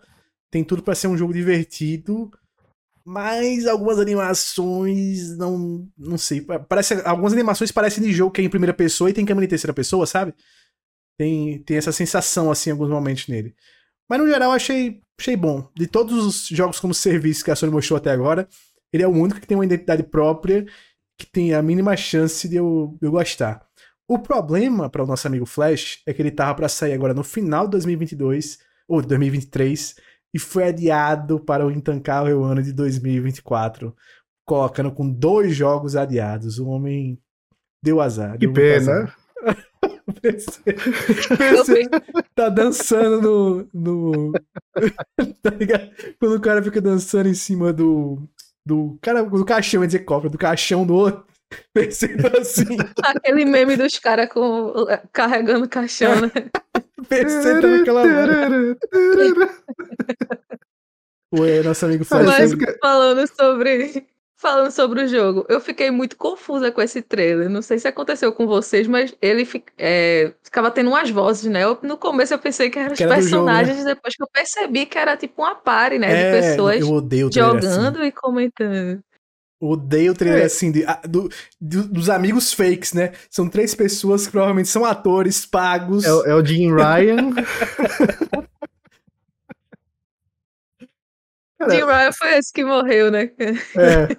o, Jim, o Jim Ryan é o cara que aparece nesse trailer. Ele fala: Ah, não tem jeito. Porque assim, eles estão eles lutando com uma criatura enorme. Esse jogo sempre grita para mim Tropas Estelares. Eu olho esse jogo, eu lembro do filme Tropas Estelares, né? E eles estão enfrentando uma criatura imensa. E aí tá todo mundo atirando e não, não conseguem matar. E um cara fala: Ah, não tem jeito, eu vou ter que usar bomba. Eu ia falar, meu amigo, por que você não usou logo? Você já começo. morreu 500 vezes? Você tá. é incrível, né? Tá chocando munição. É, tá guardando. Parece pra... eu que termino o jogo com a maleta cheia de, de lança-foguete. Eu, eu parei. Eu pa... desde... O cara tá com uma bomba atômica guardada. É, desde que Desde que Gi falou isso pela primeira vez aqui no podcast, e todo jogo que eu jogo, nem que seja antes do boss final, eu uso todos os itens possíveis. Todos os itens possíveis. Mesmo que a luta demore 30 minutos a mais, só porque eu quis usar os itens, eu uso todos. Eu gasto tudo pra não, não ter arrependimentos. Correto. Tá correto. Pior tá coisa é você terminar e você ficar guardando o jogo todinho. Pô, aí você zera e tá com um monte de item que podia ter usado Exatamente. em momentos que passou sufoco, sabe? É, fogo. Você fica mão de vaca no jogo, né? Você não usa grana no jogo pra. Não, vai que eu precise pra comprar um item importante lá. na- E esse item importante nunca aparece. E você, com o máximo de dinheiro possível, é sempre essas coisas. Mas PC, teve, teve um outro um outro joguinho também, antes da gente passar para a próxima pauta, que eu também. Avatar. É, cara, Avatar tá bonito. Bonito, hein? Pô, ele tá cada vez mais bonito. A minha impressão é essa. Cada vez que eu vejo esse jogo, ele tá mais bonito. E o gameplay tá cada vez me Mas interessando aí, mais. Você acha, você acha que ele vai vir com uma identidade própria mesmo? Assim, a identidade própria que eu digo, a lore dele tá bem, tá bem parecida com a do filme. Tá, Parece que eles tá. acertaram muito a mão assim na localização. Mas Sim. eu digo de gameplay. Ou você acha que ele vai ser um Far Cry atualizado? Eu, inicialmente, o que eu achava é que ele ia ser um Far Cry atualizado também. Achava que ia ser uma skin de Far Cry e acabou-se. Mas o estúdio por trás dele não é o estúdio de Far Cry, né? É a Massive, que é por- o estúdio por trás dele, Division. Esses caras sabem fazer mundo aberto. E eu acho que aqui eles tiveram um orçamento do tamanho de um bonde pra fazer esse jogo, porque tá um absurdo Tá assim. bonito, hein? De detalhe, de variedade de fauna, de flora e de tudo. E assim, nossa, tá fantástico, fantástico. Tudo que eu vejo dele tá um negócio assim fantástico. E até em live eu tava falando uma coisa que eu acredito muito ser verdade, é que Avatar é muito mais fácil de você fazer um jogo fotorrealista que pareça muito com o filme, porque o filme já é CGI, né? Então você não tem comparar, você não compara nada com a vida real. Você compara com um computador, né? Com os bonecos que já tá ali no, no, no filme do James Cameron. E eles conseguiram preservar muita coisa do, do filme, dando mais camadas. Porque o filme você vê aquela história da visão daqueles personagens limitados e tal e tudo. Aqui eles vão mostrar mais a cultura, vão mostrar mais os navios mesmo e tal. A, a tribo da floresta, provavelmente, é que eles vão mostrar mais e tal. Eu, tudo que eu vi dele eu achei muito da hora. Muito da hora. Não esperava gostar tanto. E de gameplay eu também acho que tá, tá interessante. Quero ver a história. É a única coisa que eu tenho medo. É a história. Porque teve alguns momentos de história assim que eu achei uma coisa meio piegas, meio assim, ei, clichêzão, esse vilão gritando o tempo todo. Mas tudo bem, tudo bem. E eu, eu quero ver muito também como que eles vão fazer esse mundo, como que vai funcionar o mundo aberto lá. Se, se vai ser aquele mundo aberto cheio de coisa pra fazer, cheio de interrogação, ou se eles vão conseguir explorar bem ó, é, esse universo do, do Avatar. The, The Division faz muito bem. sim. The Division faz muito bem. Eu, eu gosto muito do mundo aberto do The Division 1 e 2. Eu acho que eles, eles têm essas coisas da interrogação, mas de uma forma mais orgânica. E são mundos que parecem ser um pouco mais vivos. Eles têm uma certa imersão ali. O meu medo nesse Avatar, na questão de exploração, é que vá pra uma vibe meio Biomutant. E que você tem, tipo, ah, libere essa, essa fortaleza da ocupação do- da galerinha da Terra. Você vai lá, dá um tiro na galera, destrói um gerador e pronto, liberou, liberou a área. Sabe aquela, aquela fórmula Ubisoft clássica? Meu medo é que eles se escolhem nisso. Se eles não se escorarem, eu acho que vai ser um jogo bom. Tem chance de, de dar bom. Tá bonito, tá. Tá. Tá, tá lindo pra caramba. E agora vamos passar para aquele momento, o momento que a G mais gosta, o quadro predileto da G, o momento que leitura, ou o momento perfeita leitura, eu nunca sei até hoje. sei. Perfeito. Eu sempre perfeito. falo os dois, então.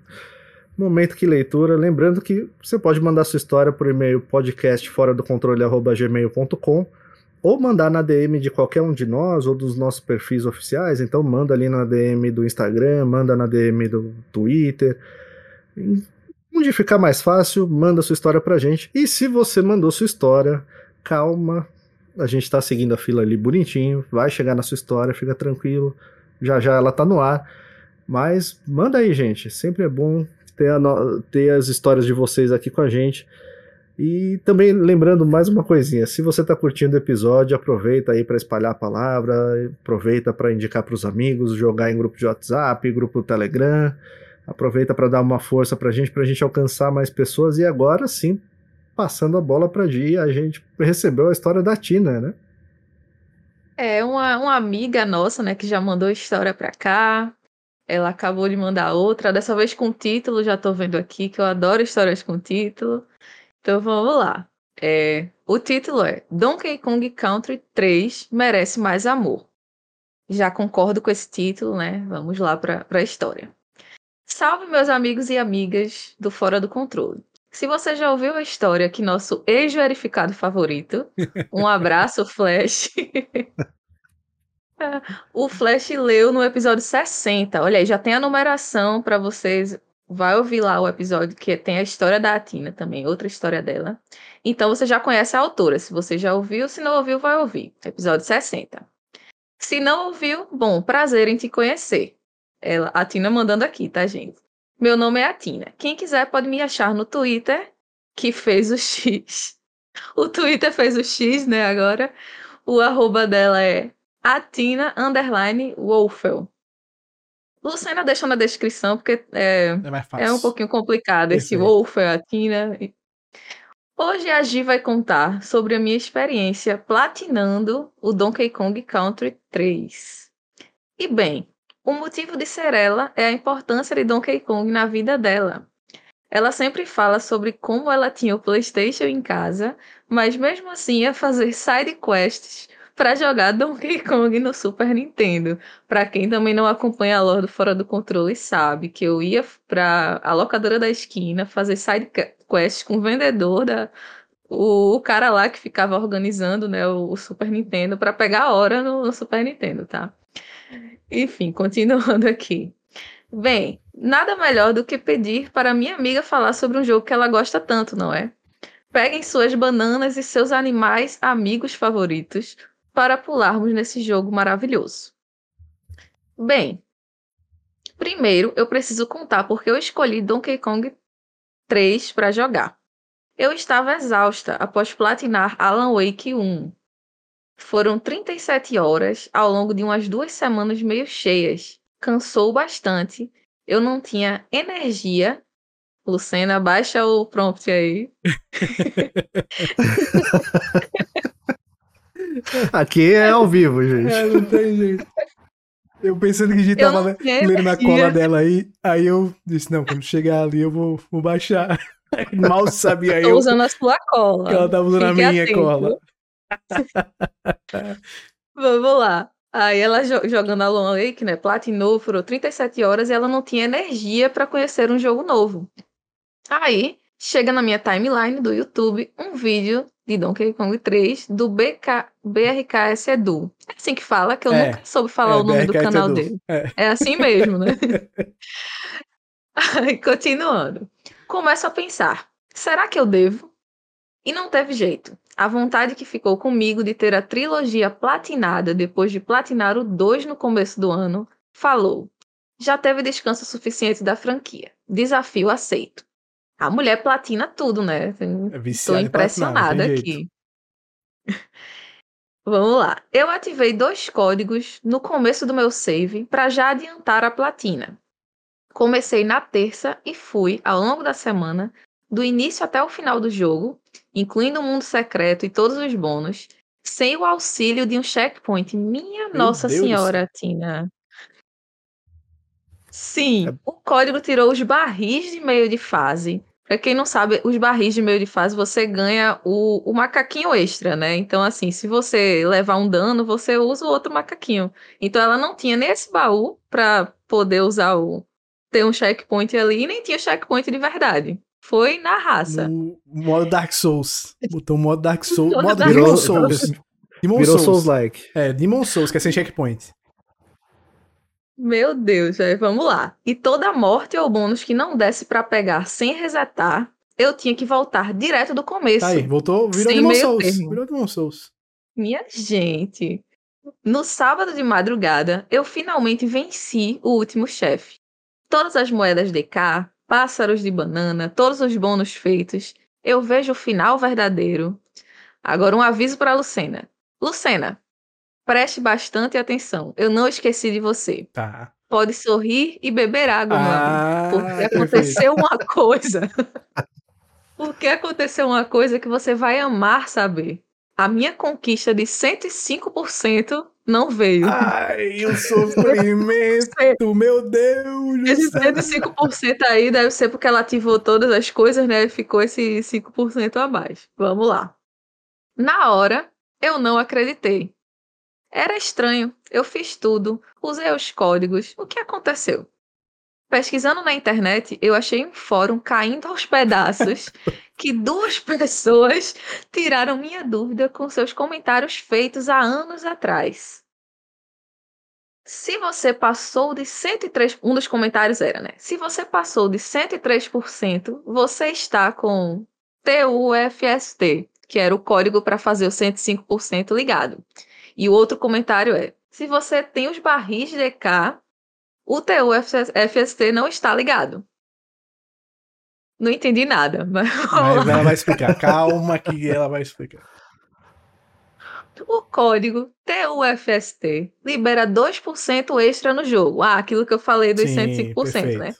1% por zerar sem o checkpoint, 1% por zerar sem os barris DK, aquele que eu expliquei também que você tinha um macaquinho extra.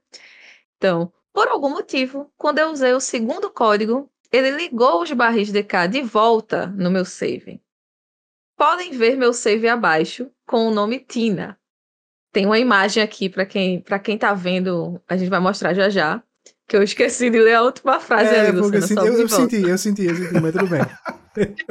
Naquele momento eu entendi que ele morreria sendo um 104%. Meu Agora sim a imagem Deus, do meu save de Deus, Meu Deus. É engraçado que tem um Tina 104%, outro Tina 104% e um Dor Dor. 4%. Só Acho zero Eu diria, eu diria isso, que a né? dor tava 200%. O dor foi o que ela começou agora. Aí tá 0,04%, né? Meu Deus do céu. Que... Meu Vamos lá. Deus do céu. Dor e sofrimento. Aí, como eu reagi a isso? Bom, vejam o vídeo a seguir. São os 7 segundos iniciais. Vou botar o Como é que vai mulher... fazer com esse vídeo? Vou botar o vídeo da mulher na tela. E aí, quem estiver vendo em vídeo vai Será ver. que ela deu algum rage? E vai dar pra ouvir no, no, no podcast? Não, acho que ela mandou um meme. Eu tenho certeza que ela mandou algum meme para, para nós. Deixa me ver aqui qual foi o meme que ela mandou. Está aqui já, o meme que ela mandou para nós. Mandou um meme de Donkey Kong, os sete primeiros segundos aqui do negócio. Foi assim que ela se sentiu. Sensacional. Eu espero que quem não, quem não tiver. Deixa esse, esse link aí do YouTube na, na descrição também, Luciano. Porque Pronto. quem não estiver vendo em vídeo, vê esses sete primeiros segundos. É Perfeito. sensacional essa reação do, do macaquinho aqui. Vale o acesso, Vamos vai lá lá. ver. Fale. Vale, vale o acesso. Aí vamos lá, né? Continuar. Nunca entendi tão bem o não tão amado King Kong. Eu gosto de chamar a Tina de não querido, né? A gente chama de querido. pô, não ou querido, não querido. Não querido, não querido. E bem, eu fiz um save novo chamado Dor. Ah, tá explicada aquela imagem, né, do save dela. Perfeito. Ele estava sem os checkpoints e sem os barris DK. E eu estava determinada a ter os meus 105%. Nada me tiraria esse feito. Dormi, acordei razoavelmente cedo no sábado, né? Que isso, acordar cedo no sábado é porque a pessoa tá determinada. Tá, tá. Vamos lá. e joguei. Mas eu joguei muito mesmo. Eu ia acabar minhas férias daquele jeito, platinando Donkey Kong 3. E bom, o resultado no sábado à noite era isso aqui. Hum. Ah, a dor. Tá vendo? Temos mais uma imagem, agora com save dor em 105%. Perfeito. Vitória. Vitória. É, coisa linda, né? Ela escreveu aqui. Faltava um speedrun que fiz hoje no domingo e tá lá. Hoje, no caso, foi o que ela mandou a história, né? Já faz um tempinho que ela mandou essa história por causa da fila. Só chegou agora, mas já faz um tempo que ela já tá com essa platina aí, que a mulher platina tudo, minha gente. Enfim, tá lá Donkey Kong 3 platinado. Mas espera aí, Atina. Essa é uma história sobre amar Donkey Kong 3, não é? Cadê o amor? Só tem platina. Não era amor, era platina? Não era amor. Não era Bibi. Amor e dor. Uma história de amor e dor em 105%, né? Perfeito. Vamos lá. Eu poderia ser clichê e falar que eu platino por amor, o que é verdade. Tá. Mas eu tenho mais a dizer do que isso. Sempre escuto falar de Donkey Kong Country 3 como um jogo ofuscado pelo 1 e pelo 2. Também era a minha impressão, e depois de passar tanto tempo com ele, eu não acho que ele fica para trás perto dos seus irmãos mais velhos. O que faltou nele talvez, talvez seja um OST mais marcante, uma outra fase mais coerente com o ambiente, mas de resto, ele é até melhor que os anteriores. Eu, eu gosto dos três, a Tina, só vou deixar um comentário meu aqui. Eu gosto dos três, mas realmente eu acho que os, ambi os ambientes é, não são muito coerentes, não. Você falou bem certo, assim, é bem estranho, assim, tem umas fases de água e de neve que não, não combinam. Não, não sei explicar direito, mas eu sinto isso também. Só que de jogabilidade é muito legal os três. É, continuando aqui, né? Sabe, uma coisa que eu aprendi depois de conhecer tantas pessoas é que não são todos que você naturalmente ama. Às vezes, você precisa aprender a amar. E eu aprendi a amar Donkey Kong Country 3. Ele tem seu estilo de arte, seu humor. Ele é tudo que você espera de um Donkey Kong. Eu apreciei cada momento nesse jogo. O emulador bomba dando queda de FPS na fase de trovão. Dava um efeito muito legal de slow motion. Ela sabendo usar dos momentos que eram para ser ruins de coisa boa, né? Perfeito. Ficou muito legal o efeito. Jo criou trovão. um remaster próprio. Essa versão só ela tem. As fases com a Ellie, aí entre parênteses, a elefantinha, não a que conta piadas pro, jo pro Joel. Todas as fases que eu passei voando, pulando, pegando cada bônus, explorando cada canto atrás de uma passagem e me arriscando para ganhar só uma banana. Acontece muito esse Donkey Kong. Você faz cor. Eu lembro outro parênteses aqui que eu vou botar na história de Atina, é que tem no 1 tem a, a fase do trenzinho.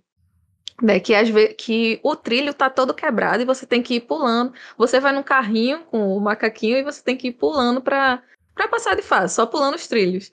Aí é muito engraçado que eles botam uma banana no meio, uma banana no meio de cada trilho. E eu não me arriscava para pegar aquilo. Uma banana. É, é, complicado. É duro. A vida tem dessas também. É a vida duro. tem dessas. Às vezes você faz uma, aquela coisa no trabalho que você acha que todo mundo vai gostar, que você recebe uma banana do seu chefe. Ele simplesmente faz isso e, e acabou. Então o Donkey Kong ele ensina lições a pra vida, vida. A vida é assim. Isso. Vamos lá, né? Joguei do começo ao fim com um sorriso no rosto. E a minha conclusão é essa: Donkey Kong Country 3 merece ser mais amado. Agradeço a vocês por poder aparecer aqui mais uma vez. Obrigada, Gi, por ler essa história. Flash, o povo clama para que você renove o verificado. Precisamos de mais credibilidade. Espero que fiquem bem, bebam água né, Lucena? Ah, Muito importante é, essa frase aqui. Bebam água e até a próxima história. Pô, gente, a Tina é uma querida, ela sempre participa aqui com a gente, seja quando, seja nos perfis individuais quando a gente posta, seja no perfil do podcast, seja no podcast, ela tá sempre participando. E, cara, que jornada, hein, Tina? Que determinação para chegar nesses 105%. Eu não teria. Eu acho que eu, eu, eu já desisti de platina há muito tempo. Eu sempre falo isso. Só se for muito garapa ou se eu gostar demais do jogo. Até o Nier Automata que eu adoro, eu sempre fico falando dele e até hoje eu não platinei. Né? Então, esse eu platinei, olha aí. Esse eu platinei. Eu já desisti de, de, de platina, mas eu, eu fiquei impressionado. Parabéns pela determinação. Ela foi longe atrás da, dessa platina aí. Não, ela é fantástica. Eu, eu sou uma pessoa que go gosto de platina quando eu gosto muito do jogo, mas eu também não, não encararia esse, esse 105%, não. Porque eu não sou tão boa assim em jogo de plataforma, né? Que eu. Com o checkpoint e com o barril, eu já não sou. Já morro bastante. Imagina tentando fazer sem nada disso, né? Então não me arriscaria. E sobre a Tina, né? Só quero agradecer pela história dela. Ela, para quem não sabe, ela pegou um PlayStation 5 agora e vai vir várias platinas por aí. Eu vi que ela, que ela já baixou vários jogos bem legais aí. O Astros, né? Eu acho que ela vai platinar, porque esse jogo é bem legal de platinar e bem tranquilinho também. Esse eu platinei, tá vendo? É... Jogo de plataforma que eu platinei. Tá o único. Esse, esse, daí, esse daí talvez, hein? Não platinei, mas esse daí talvez. Eu, eu gostei bastante desse jogo. E é simples, É né? maravilhoso, é maravilhoso. Quem não ele. ficou viciado na Last of música Us Parte do 2, SSD, né? que foi o motivo. Qual música? Do... Ah, sim! A do A SSD. floresta. Maravilhosa. É o da floresta, não é? É, não, sensacional aquela música.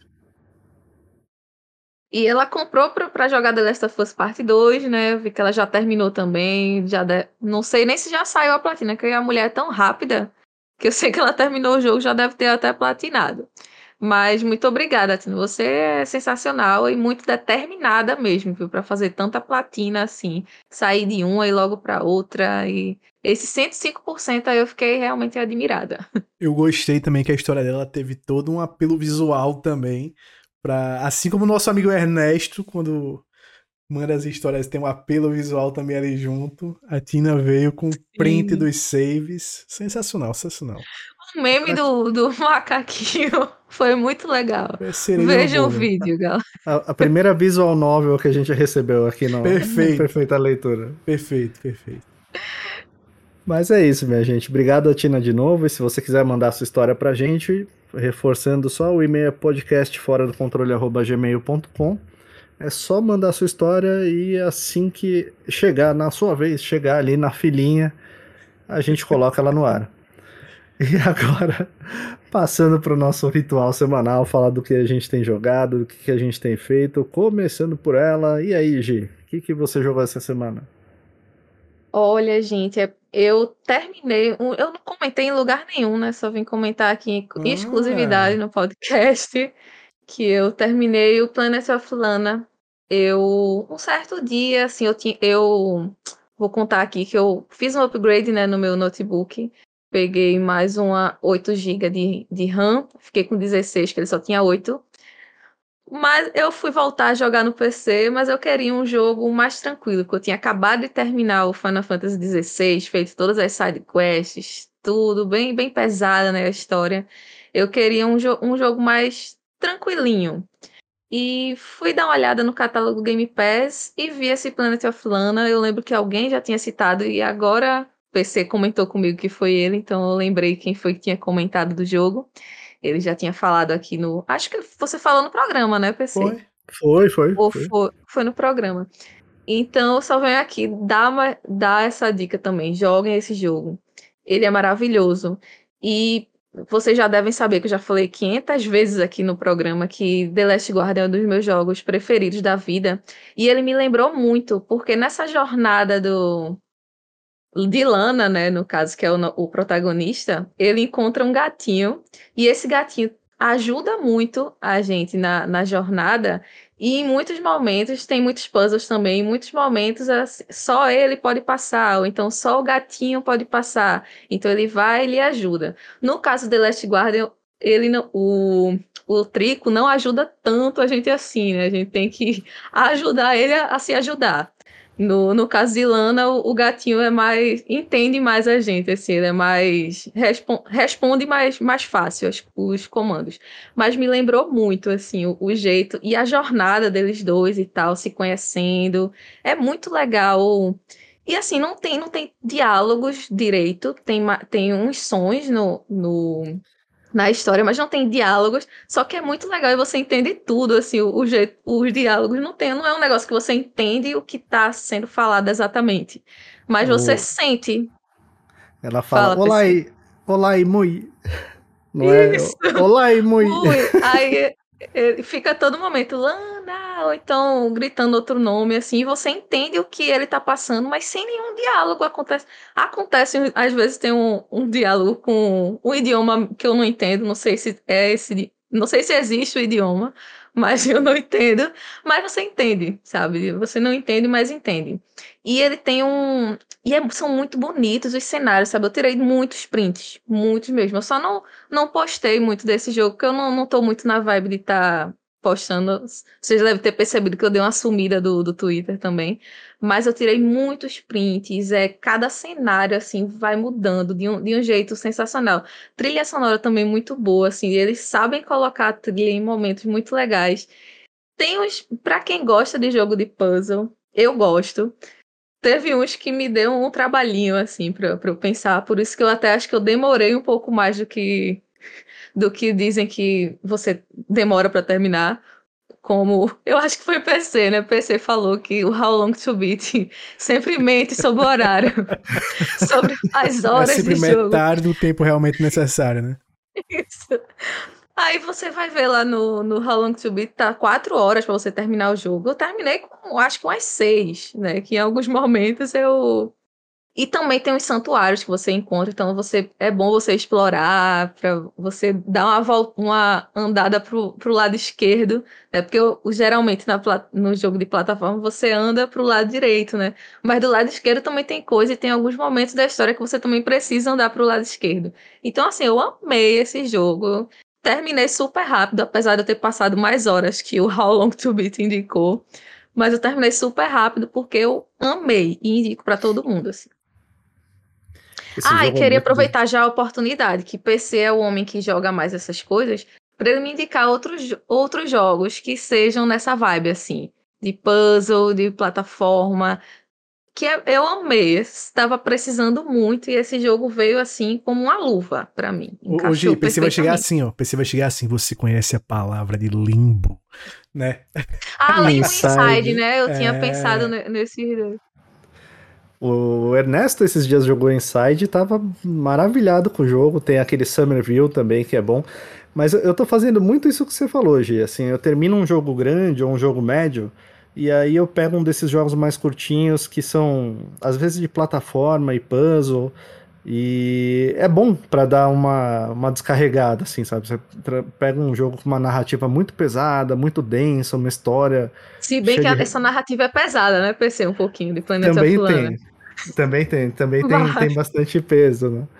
Mas é, é, mais tranquilo de jogar, né? Você aprende ali a mecânica e você fica quebrando um pouco a cabeça nos puzzles e às vezes você passa, fica mais um tempinho no puzzle, você, a hora que você passa, você fala, não acredito que, que era não só isso. Não acredito que era isso.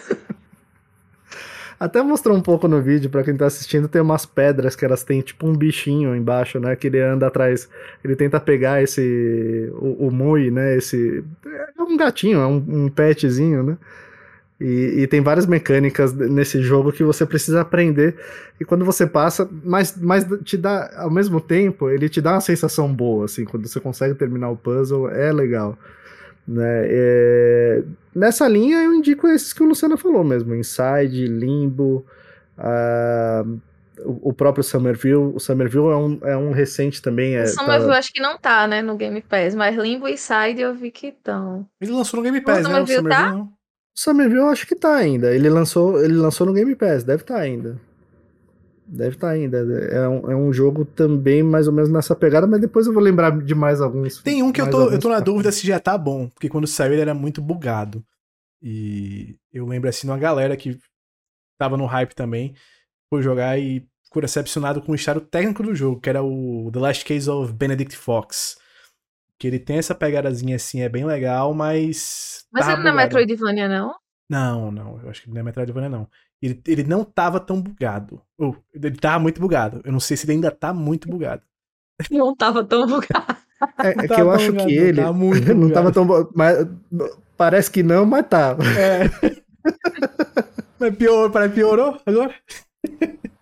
Então, ele, ele eu acho que tem um pouquinho mais, mais de ação, mas eu, tem, eu, tem, tem eu um também, também tá na lista dos que eu quero testar, e ele tava, eu não sei se saiu já, mas tava para sair um, um patch em português desse jogo. É, um patch corrigindo hum. performance e colocando ele em, em português. E esse é um bom para jogar porque ele entrou faz um tempinho já. Ele não deve ficar ainda muito. Eita, deve tempo. sair em breve, né? É... Vai sair a lista dos que vão sair e a gente já joga. É, o Summerville também tá nessa, eu acho. O Summerville também. O Summerville também, também deve estar tá nessa. O Summerville é, um é, é, é, ainda mais. Ainda. Ele, ele, entrou antes do Last Case of Benedict. É, bem Fox. antes, bem antes. Ele entrou bem antes. Entrou bem antes mesmo. Mas esse do Planet of Lana, ele virou um dos meus favoritos. Ele briga ali com o Inside, porque eu gosto muito do, do Inside também. Só que o Inside não tem o petzinho, né? É só o menininho. É, aí já perde alguns pontos, é, né? Não tem pet. Não... E você pode fazer carinho no pet, né? Tem... Ah, Esqueci é. de fazer esse destaque. Tem esse destaque, perfeito. Um jogo, um jogo com pet, Gi, quantos pontos ele estreia? Com quantos pontos ele começa na, na sua avaliação? Se for um gato, para mim, ele já, já começa com 9. Já pra Flash deve começar com o quê? Com Menos 2,5, né? Com menos 5 se tiver um gato. Tem gente que diz que você começa a avaliação com 10, né? Se tiver um gato, o Flash já começa a avaliação com 1. E aí, dependendo, É. vai subindo de, de meio em meio ponto até Não. chegar no 3. Flash Que é o disse que o jogo que tem a classe gatuno já perde ponto pra ele. Se der pra você jogar de gatuno, já, já não é tão bom assim o jogo. E você, meu amigo Luciano, o que, que você tem jogado? Terminou, hein? Meu Terminou. amigo, eu, eu, eu terminei um jogo, estou quase terminando um outro jogo, mas eu vou falar do jogo que eu terminei. Que é- tem uma certa surpresa nesse jogo, porque a última vez que eu falei aqui foi as primeiras impressões, né? Eu tinha jogado só as primeiras horinhas desse jogo, que é o nosso querido Armored Core. Eu falei que eu tinha gostado muito dele, mas que a, a prim- o primeiro boss, o do tutorial mesmo, que era o helicópterozinho, ele tinha me matado trocentas e 56 mil vezes, né? Eu tenho deixado isso claro aqui. É, Só que tem uma surpresa, tem uma reviravolta. Depois dele, praticamente nenhum boss me matou. Praticamente nenhum boss me matou. Eu zerei até num tempo mais rápido que o How Long to Beat. Eu zerei mesmo assim o jogo em 15 horas. Zerei em 15 horas. Galera, Olha. galera normalmente Lá demorando um pouquinho mais de encontramos 20. Mais, mais, mais um dos mentirosos de. Encontramos o cara que coloca ali, né? o- o- as horas. Nessa vibe, nessa Se vibe. procurar lá no How Long to Beat, tem um usuário do Luceno. É Não. Luceno ao contrário. Sabe o que foi engraçado desse jogo? Eu passei esse jogo todinho jogando com. é, eu tô procurando uma expressão, mas eu acho que só uma expressão aqui do Nordeste que consegue traduzir um pouco, que é com o cu na mão. Manda. Porque, porque eu tava assim, eu fiquei, meu Deus do céu. O próximo boss que eu pegar vai ser o boss que vai me destruir. Eu vou ficar 50 horas nesse boss aqui, talvez eu nem passe. Eu, eu, quando eu comecei o jogo, que eu morri mil vezes pro helicóptero, eu pensei que eu não ia gerar o jogo. Disse, é impossível, pô. Todo mundo tá passando desse helicóptero dizendo que é facilzinho, passa em duas vezes e tal, que depois é o boss que vai ser mais difícil, vai ficar quatro horas nele. Eu vou ser destruído por esse, por esse jogo.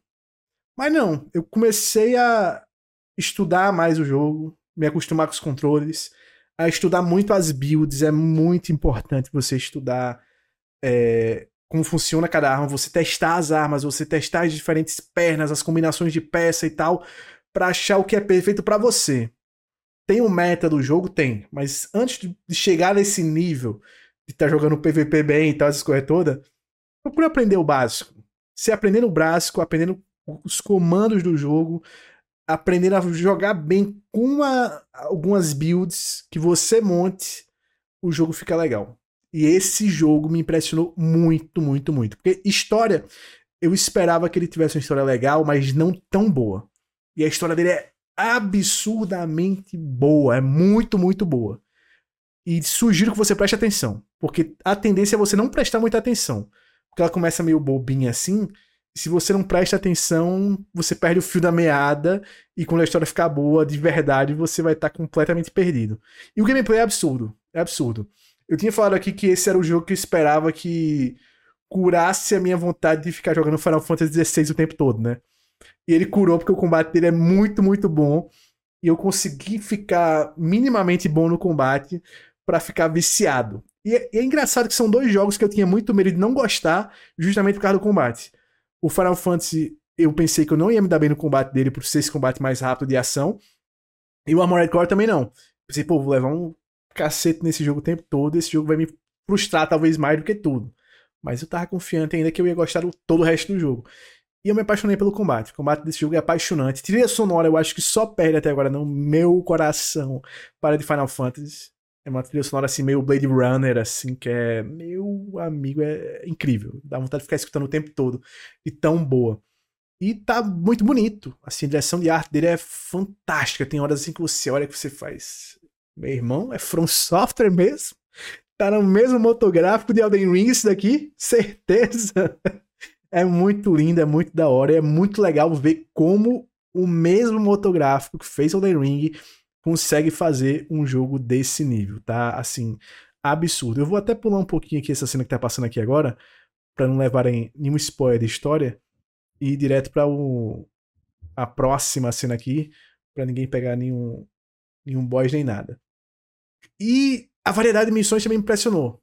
Impressionou a variedade de missões, variedade de, de chefões também, eu acho muito boa. Tem muito, muito chefe nesse jogo. Eu acho que se brincar tem mais de 30 é, inimigos únicos que você enfrenta. É um jogo que pode ser muito longo. É um jogo sim que pode ser muito longo se você não conseguir achar builds adequadas para o seu estilo de jogo. Pode se demorar muito, mas não se frustre. Vá modificando, não fique dando muito em ponta de faca. Se não tá dando certo, muda a build. Se não tá dando certo, muda a build. E gaste dinheiro. Uma coisa que eu fiz nesse jogo foi gastar dinheiro, não dinheiro de verdade, dinheiro do jogo, porque não tem, não fica, não é para comprar DLC não, dinheiro do jogo, não é para comprar cosmético, dinheiro do jogo, gasta, compra as partes, fica testando, vai na arena, a arena é muito boa, é muito divertida. E esse aí vem forte na concorrência dos meus jogos do ano. O meu jogo do ano provavelmente vai ser muito difícil alguém entrar de Final Fantasy XVI, porque, né, é o dono do meu coração, mas o verdadeiro jogo do ano depois de Final Fantasy XVI, ele eu acho que vem forte na disputa. Ainda irei iniciar o nosso Baldur's Gate 3, que eu não comecei ainda porque estou terminando Sea of Stars e depois ainda tenho o Eternatus para jogar. Eu acho que o Baldur's Gate vai consumir a minha vida demais, e por isso que eu comecei ainda ele. Mas gostei muito do Armored Core. Muito, muito, muito. Sugiro que você jogue. Nunca tinha jogado um Armored Core na vida. Esse foi o primeiro. E acho que é uma boa porta de entrada, sim. Acho que mesmo para quem nunca jogou, vale a pena conferir. E tem, tem conteúdo endgame, assim, depois que você termina Cara, a campanha principal? Tem uma parada meio Nier Automata. Eu não vou. Ah, é? Eu vou falar só isso. Que aí, se eu falar um pouquinho mais, é spoiler. Mas tem uma parada meio que tipo. A verdade não está na Entendi. primeira vez que você zera. Certo? Tem que zerar. Tem que zerar mais que uma. Isso, tem múltiplos finais. Tem múltiplos finais. Então. E é fácil você perder que tem múltiplos finais. Porque tem lá a lista de missões, tem algumas missões que vai ter escrito decisão. Se você fizer aquela missão, você está decidindo fazer aquela e não a outra missão que tem escrito decisão. E ele não. Hora nenhuma ele avisa. Ah, então ele, ele, ele dá algumas opções. Ele, ele, não é 100% linear. Não, ele tem opções de missões que você pode fazer uma ou outra. Se você fizer uma, você vai seguir por um caminho da história. Se você fizer outra, você vai seguir por outro caminho da história. E aí, missões diferentes vão abrindo por causa disso. Mas a, a, narrativa, assim, é mais tradicional, não, não é? a narrativa muda. Manda... A narrativa literalmente muda se você Não, não, mas a, é, é, a, forma como é apresentada é cutscene... É, não, tem poucas cutscenes até. A forma que ele é apresentado é bem estilo joguinho de PS2 mesmo, assim, que é tipo... Como Metal Gear é também no, os Metal Gears mais clássicos, né? Daquele, do rádiozinho falando e tal. Tem algumas poucas cenas, mas a maioria da história é durante o gameplay, que rola conversa e o rádiozinho antes e depois da missão. São os momentos de história. A escala do, do, dos inimigos quando aparece sempre alguma coisa desse jogo é um negócio é, incrível. É gigantesco. É gigante. Pô, tem, tem um inimigo, tem uma luta em específico que é contra um inimigo que é, nossa, é muito boa. Tem é, um, tem um personagem, tem um personagem chamado Ferrugem ou Rusty que tenho quase certeza que vai ser o seu personagem favorito. Quem for jogar sabe quem é esse personagem. Que é muito bom, é muito bom, é sensacional. O jogo é muito, muito bom, super indico. Joguem o nosso querido Armored Core 6. E próxima semana estarei aqui falando do nosso querido Sea of Stars, que já estou na reta final. Esse eu passei, sabe? Das horas, esse eu passei. Que eu já tô com 18, 19 horas. Ainda tem muita coisa que eu quero fazer no jogo. Esse daí eu acho que eu vou chegar nas 25, 26, 27. E lá no How Long to Beat é, é menos. Aí, garoto. Não, eu já gostei que você falou que tá gostando. Então, se você vai demorar mais tempo, é que tá gostando. Gostou. Né? Então... Mas tem um detalhe, tem um detalhe também nele, PC. Você, eu vi que você postou a tela de, de Game Over. Game Over. Não vi essa tela Mas ainda. Talvez... Mas talvez seja no. Sabe quando eu vi essa tela? Rapidinho. É, é, eu, eu achei que tinha tinha muito a ver, às vezes, com azar e sorte. Eu não tava fazendo aquele esquema de você. Cada vez que você vai na fogueira, para quem ainda não jogou, ah, que você vai na fogueira, ah, você pode. Muito. Você pode. Você reinicia todos os status, né? Então você Sim. volta toda a vida, fica com a vida completa, mana completo, lá, os pontos de magia. E eu não tava fazendo isso, eu tava fazendo. Eu saía de uma fogueira e tentava fazer a tela inteira, né? E aí fica bem mais é, difícil. Aí né? tu, aí chega uma hora que acaba a sua magia. Aí tu é. realmente jogou no hard. Eu, eu sou. Todo mundo sabe que eu sou peidão nesse jogo, né? Tudo que é jogo que me dá a opção Mas de ser eu... peidão, eu sou peidão. Então eu matava o inimigo, se eu perdia um, H... um levava um hit, Fogueira. É porque eles não aparecem de É. novo, né? Mas Vale então pena eles não reiniciam, Não, né? não Os reinicia. Não. Não reinicia. Eles não dão respawn. E aí eu tava nesse esquema de direto. Só que tem uns bichinhos lá que, que eles se multiplicam, eles meio que É. chamam outros, eles invocam. Teve uma hora que, pô, tinha umas minhocas lá, umas larvinhas que elas estavam com oito na tela. Eu falei, vai, vai crachar esse negócio daqui a pouco. elas, elas foram se multiplicando, né? E, e aí eu não. Mas eu não morri muitas vezes. Mas eu percebia que era, de repente, uma, uma questão até de azar, de, de você cair num, num inimigo e ele usar alguns ataques que acabavam te ma- uma sequência de ataques que acabavam te matando, ou essa invocação infinita de, de minhoca lá também. Mas, mas sabe uma coisa que eu achei que vai matar muita gente no jogo? E aí, próxima semana eu falo, fa- falamos em mais detalhes sobre isso, só rapidamente. O dano dos bichos são alto, né? É bem É alto, alto. o dano que os bichos tiram em relação É ao seu HP, é muito alto. Assim, uns minionzinhos qualquer consegue tirar mais da metade do seu HP num hit. Tem que ficar toda hora com healer e você não tem tanto ponto de, de MP, de mana, pra tá curando também o tempo todo, não. Nem, nem ponto de MP e nem item. Como eu não fazia o É, negócio da fogueira, você não eu usava também. todos os itens, aí eu ficava com Ah, zerado de Eu tô item. sempre no máximo, eu tô sempre com 10 de cozinha lá. Por isso, por isso. Mas a- até a pesca. Bom, a gente vai falar bastante. falar, Semana que vem a gente fala a gente bastante fala, dele. gente fala. Mas o que que você tá jogando? é, eu tô jogando Starfield. Ah. Inclusive, antes de eu falar do Starfield, eu- semana passada eu fui falar do Control e eu achei que o episódio já tinha passado de duas horas e meia. Então eu engatei a quinta e falei, sabe, eu resumi. E eu adorei o jogo. Como eu não terminei as DLCs ainda, quando eu terminar as DLCs eu retomo o Control e falo com um pouco mais de calma dele. porque Eu Perfeito. só, eu só fui, eu só corri.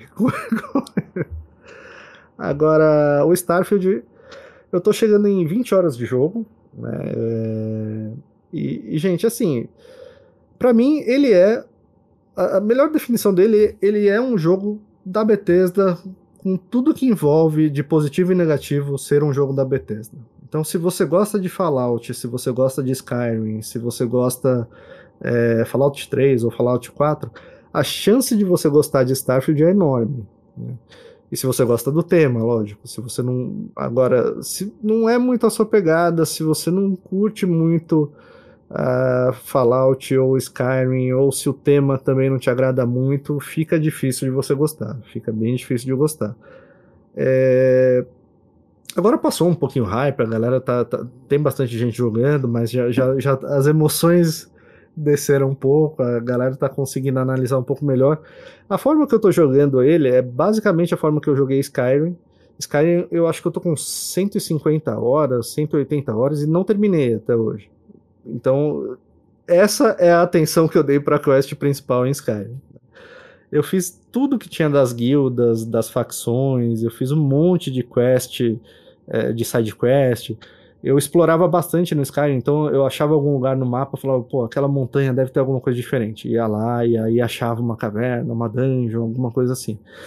É, e é, é mais ou menos o que eu tenho feito no, no Starfield. Eu fiz ali, acho que duas, três missões principais. Nessas missões principais cai um itemzinho quando você mata um pirata que habilita aquela quest da, chamada Mantis, que o, o Flash falou no episódio passado, e é uma quest fenomenal mesmo. É uma side quest fenomenal, vale a pena fazer. Se você tá jogando Starfield e não fez ainda, dá uma olhada no seu inventário ali onde tem aqueles encoders. Deve ter um, um, um chamado entreposto secreto. Procura por ele. E assim, é- essa quest é um pouco mais avançada também, como o Flash falou. Eu- eu- ele já falou bastante dela, não vou repetir muito. Mas eh, eu não lembro se ele falou no episódio passado. Mas para chegar na estrela onde você tem que fazer essa quest, você tem que fazer um- várias, várias paradas, tá? É um, é, um, é um voo com escalas. um voo entre planetas com escalas e baldeações. Foi assim que eu fiz, tá? Dá para fazer. Você tem que ir indo de, de um planeta para o outro até chegar lá. Vale bastante a pena. E, assim, é, tem algumas coisinhas que me incomodam nele. Por exemplo, esse negócio da, do pouso nos planetas. Eu acho que fica realmente um- uma, uma sensação muito de fast travel o tempo inteiro, né? Eu acho que dava para Bethesda, até com patches, eu acho que dá para Bethesda dar uma melhorada nisso. Por exemplo, em vez de você ir até ficar de frente para o planeta, mas ter que abrir o menu para ir escolher onde você vai, olhar no mapa, escolher onde você vai descer, pô, coloca uma órbita no planeta. Então, quando você chegar a uma certa distância do planeta, aparece um menuzinho ali, se você quer pousar, onde você quer pousar e você seleciona e mostra uma cutscenezinha ali de você descendo nesse, nesse planeta, né? Agora, como eu tava falando, das sidequests eu tô gostando bastante. Teve uma outra que eu, que eu fiz também, eu entrei pra Vanguarda, que é uma das facções. Eu vou entrar em todas, tá? Já, já, já me falaram. já me falaram que dá para entrar em mais de uma, então. Não é que no, nem no, no Brasil, eu fiz isso. Se tu entra em uma é? facção, tu tá, tem que ficar preso nela. Porque no Brasil não é, dá pra entrar em todas. no Brasil não dá. No Brasil tu em mais de uma não é problema. Não, não, no Brasil, eu recomendo não entrar em nenhuma. É. Tá? Boa recomendação. Boa recomendação. Melhor não. Mas no, no Skyrim dava para fazer isso, e no, pelo que eu vi no Starfield também dá. É lógico, eu, eu não vou entrar em todas ao mesmo tempo. Eu vou focar vou fazer toda a questline da vanguarda e depois eu vou procurar freestar as outras facções para ir entrando uma de cada vez mas no, no Skyrim eu fiz isso, né? Eu, eu terminei todas as quests de mago, terminei a, quest dos lutadores lá, então o, o, o, meu personagem ele é o líder dos magos, ele é lobisomem, ele é o líder da Dark Brotherhood lá também. Eu fiz tudo que é facção. E, e assim, é... tô gostando muito de tudo que o jogo mostra até agora, muito mesmo das histórias.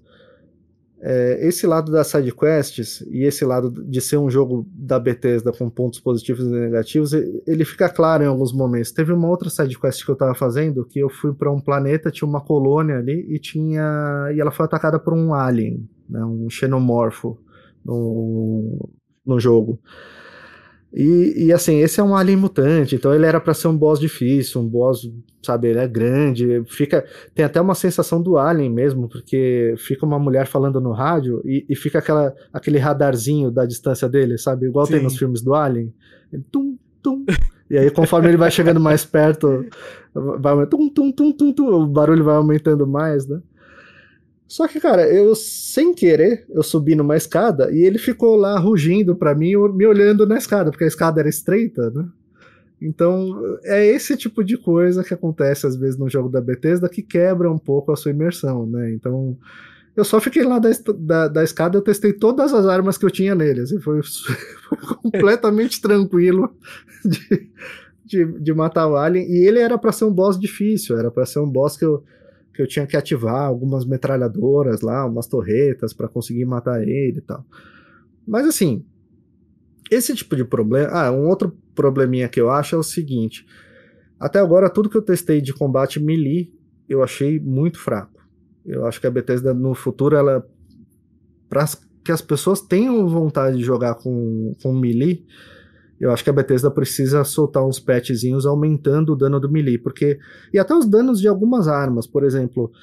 É, uma metralhadora com 14 de dano, ela é melhor, ela dá dano mais rápido do que você ficar atirando com um fuzil que dá 40 de dano. Entendeu? Então tem fica meio incoerente, né? Porque o fuzil ele tem 6 balas, a metralhadora tem 40 no cartucho. E você dá muito mais dano atirando em sequência com a metralhadora do que com fuzil ou às vezes até com a escopeta. Só que o melee é muito pior que isso, porque o, o ataque ele demora, né? Pra você dar uma espadada demora. Então, uma arma que dá 20 de, de, de ataque, pô, pelo amor de Deus, você fica passando no cara lá, dependendo do inimigo, e não, não, não acontece nada. Batendo né? com a espátula. É, eu não sei se mais, eu tô com 20 horas, tá, gente? Então eu não sei se mais pra frente do jogo, de repente, de repente isso acaba sendo arrumado, se eles soltam alguns patches, alguma coisa assim.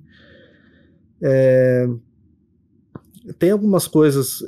Ele é um jogo extremamente grande e complexo. Ainda bem que eles optaram por não colocar um tutorial muito longo nele. É, ele ensina o básico, mas tem muita coisa que você precisa aprender mesmo dentro do jogo e jogando, até dos status, né? Quais são os status, o que significa cada status, então você vai ter que dar uma procurada na internet mesmo.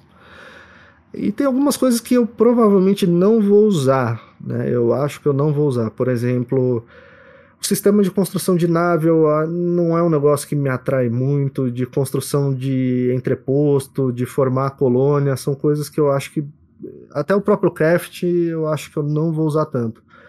É, e, e, até falando sobre o craft, eu acho que a Bethesda devia lançar nos jogos dela um modo que você desliga os objetos inúteis. Cara. Porque é muita coisa inútil, cara. Você entra numa base lá e tem uma mesa. Aí nessa mesa tem um cartucho, tem uma caneta, um tablet, um porta-retrato, uma suculenta, aquela um planta. copo de isopor. Eu tava jogando tanto copo de isopor nas mesas que. Pô, sabe quem é, copiou então. isso? Que, que é também uma coisa que eu acho que deviam mudar quem copiou muito foi Cyberpunk. Cyberpunk, quando você vai jogar, tem uma porrada de tipo, bituca de cigarro, é, cinzeiro pro cara pegar, camisinha usada, umas paradas assim. Por quê, meu amigo? É, e, e, assim, a maioria dessas coisas não tem valor, não, não, não, tem nada de demais, ela não é nem, nem interessante assim como. Nem como tralha para você pegar é, mesmo. Nem como Pô, aquele um belo sanduíche, não é que dá pra você comer, não, não tem. É, o sanduíche pelo menos você come. Você come, é. Mas eu mesmo, no, no começo, quando eu fui lá no inventário, lá tá com 10 suculentas, 5 copos de isopor que a gente falou, não sei quantas canetas. Porque eles, eles ficam até meio juntos, então você acaba pegando umas tranqueiras junto. Mas o que me incomoda nisso, na realidade, é que você acaba. Per... Eu gosto de explorar bastante os espaços e você acaba perdendo muito, é, tempo, muito tempo. Muito tempo, é. Porque tem muita coisa interessante, muita coisa mesmo. Você acha muito item único, lendário, coisa muito legal mesmo, se você explorar. Só que, pô, você tem que ficar olhando cada item, sabe? É, é, às vezes numa mesa, numa sala lá de laboratórios, é, te, te passa uma sensação que você está desperdiçando um pouco do tempo ali, né? Então eu acho que. Eu, eu, quando eu falei isso no, no Twitter, já veio gente reclamar, pô, o cara quer. O cara tá jogando RPG, nunca jogou RPG, irmão? Cara, assim, pode ser até RPG de mesa, você não fica no seu personagem pegando 10 canetas diferentes e olhando tanto item que você não vai usar para nada, né?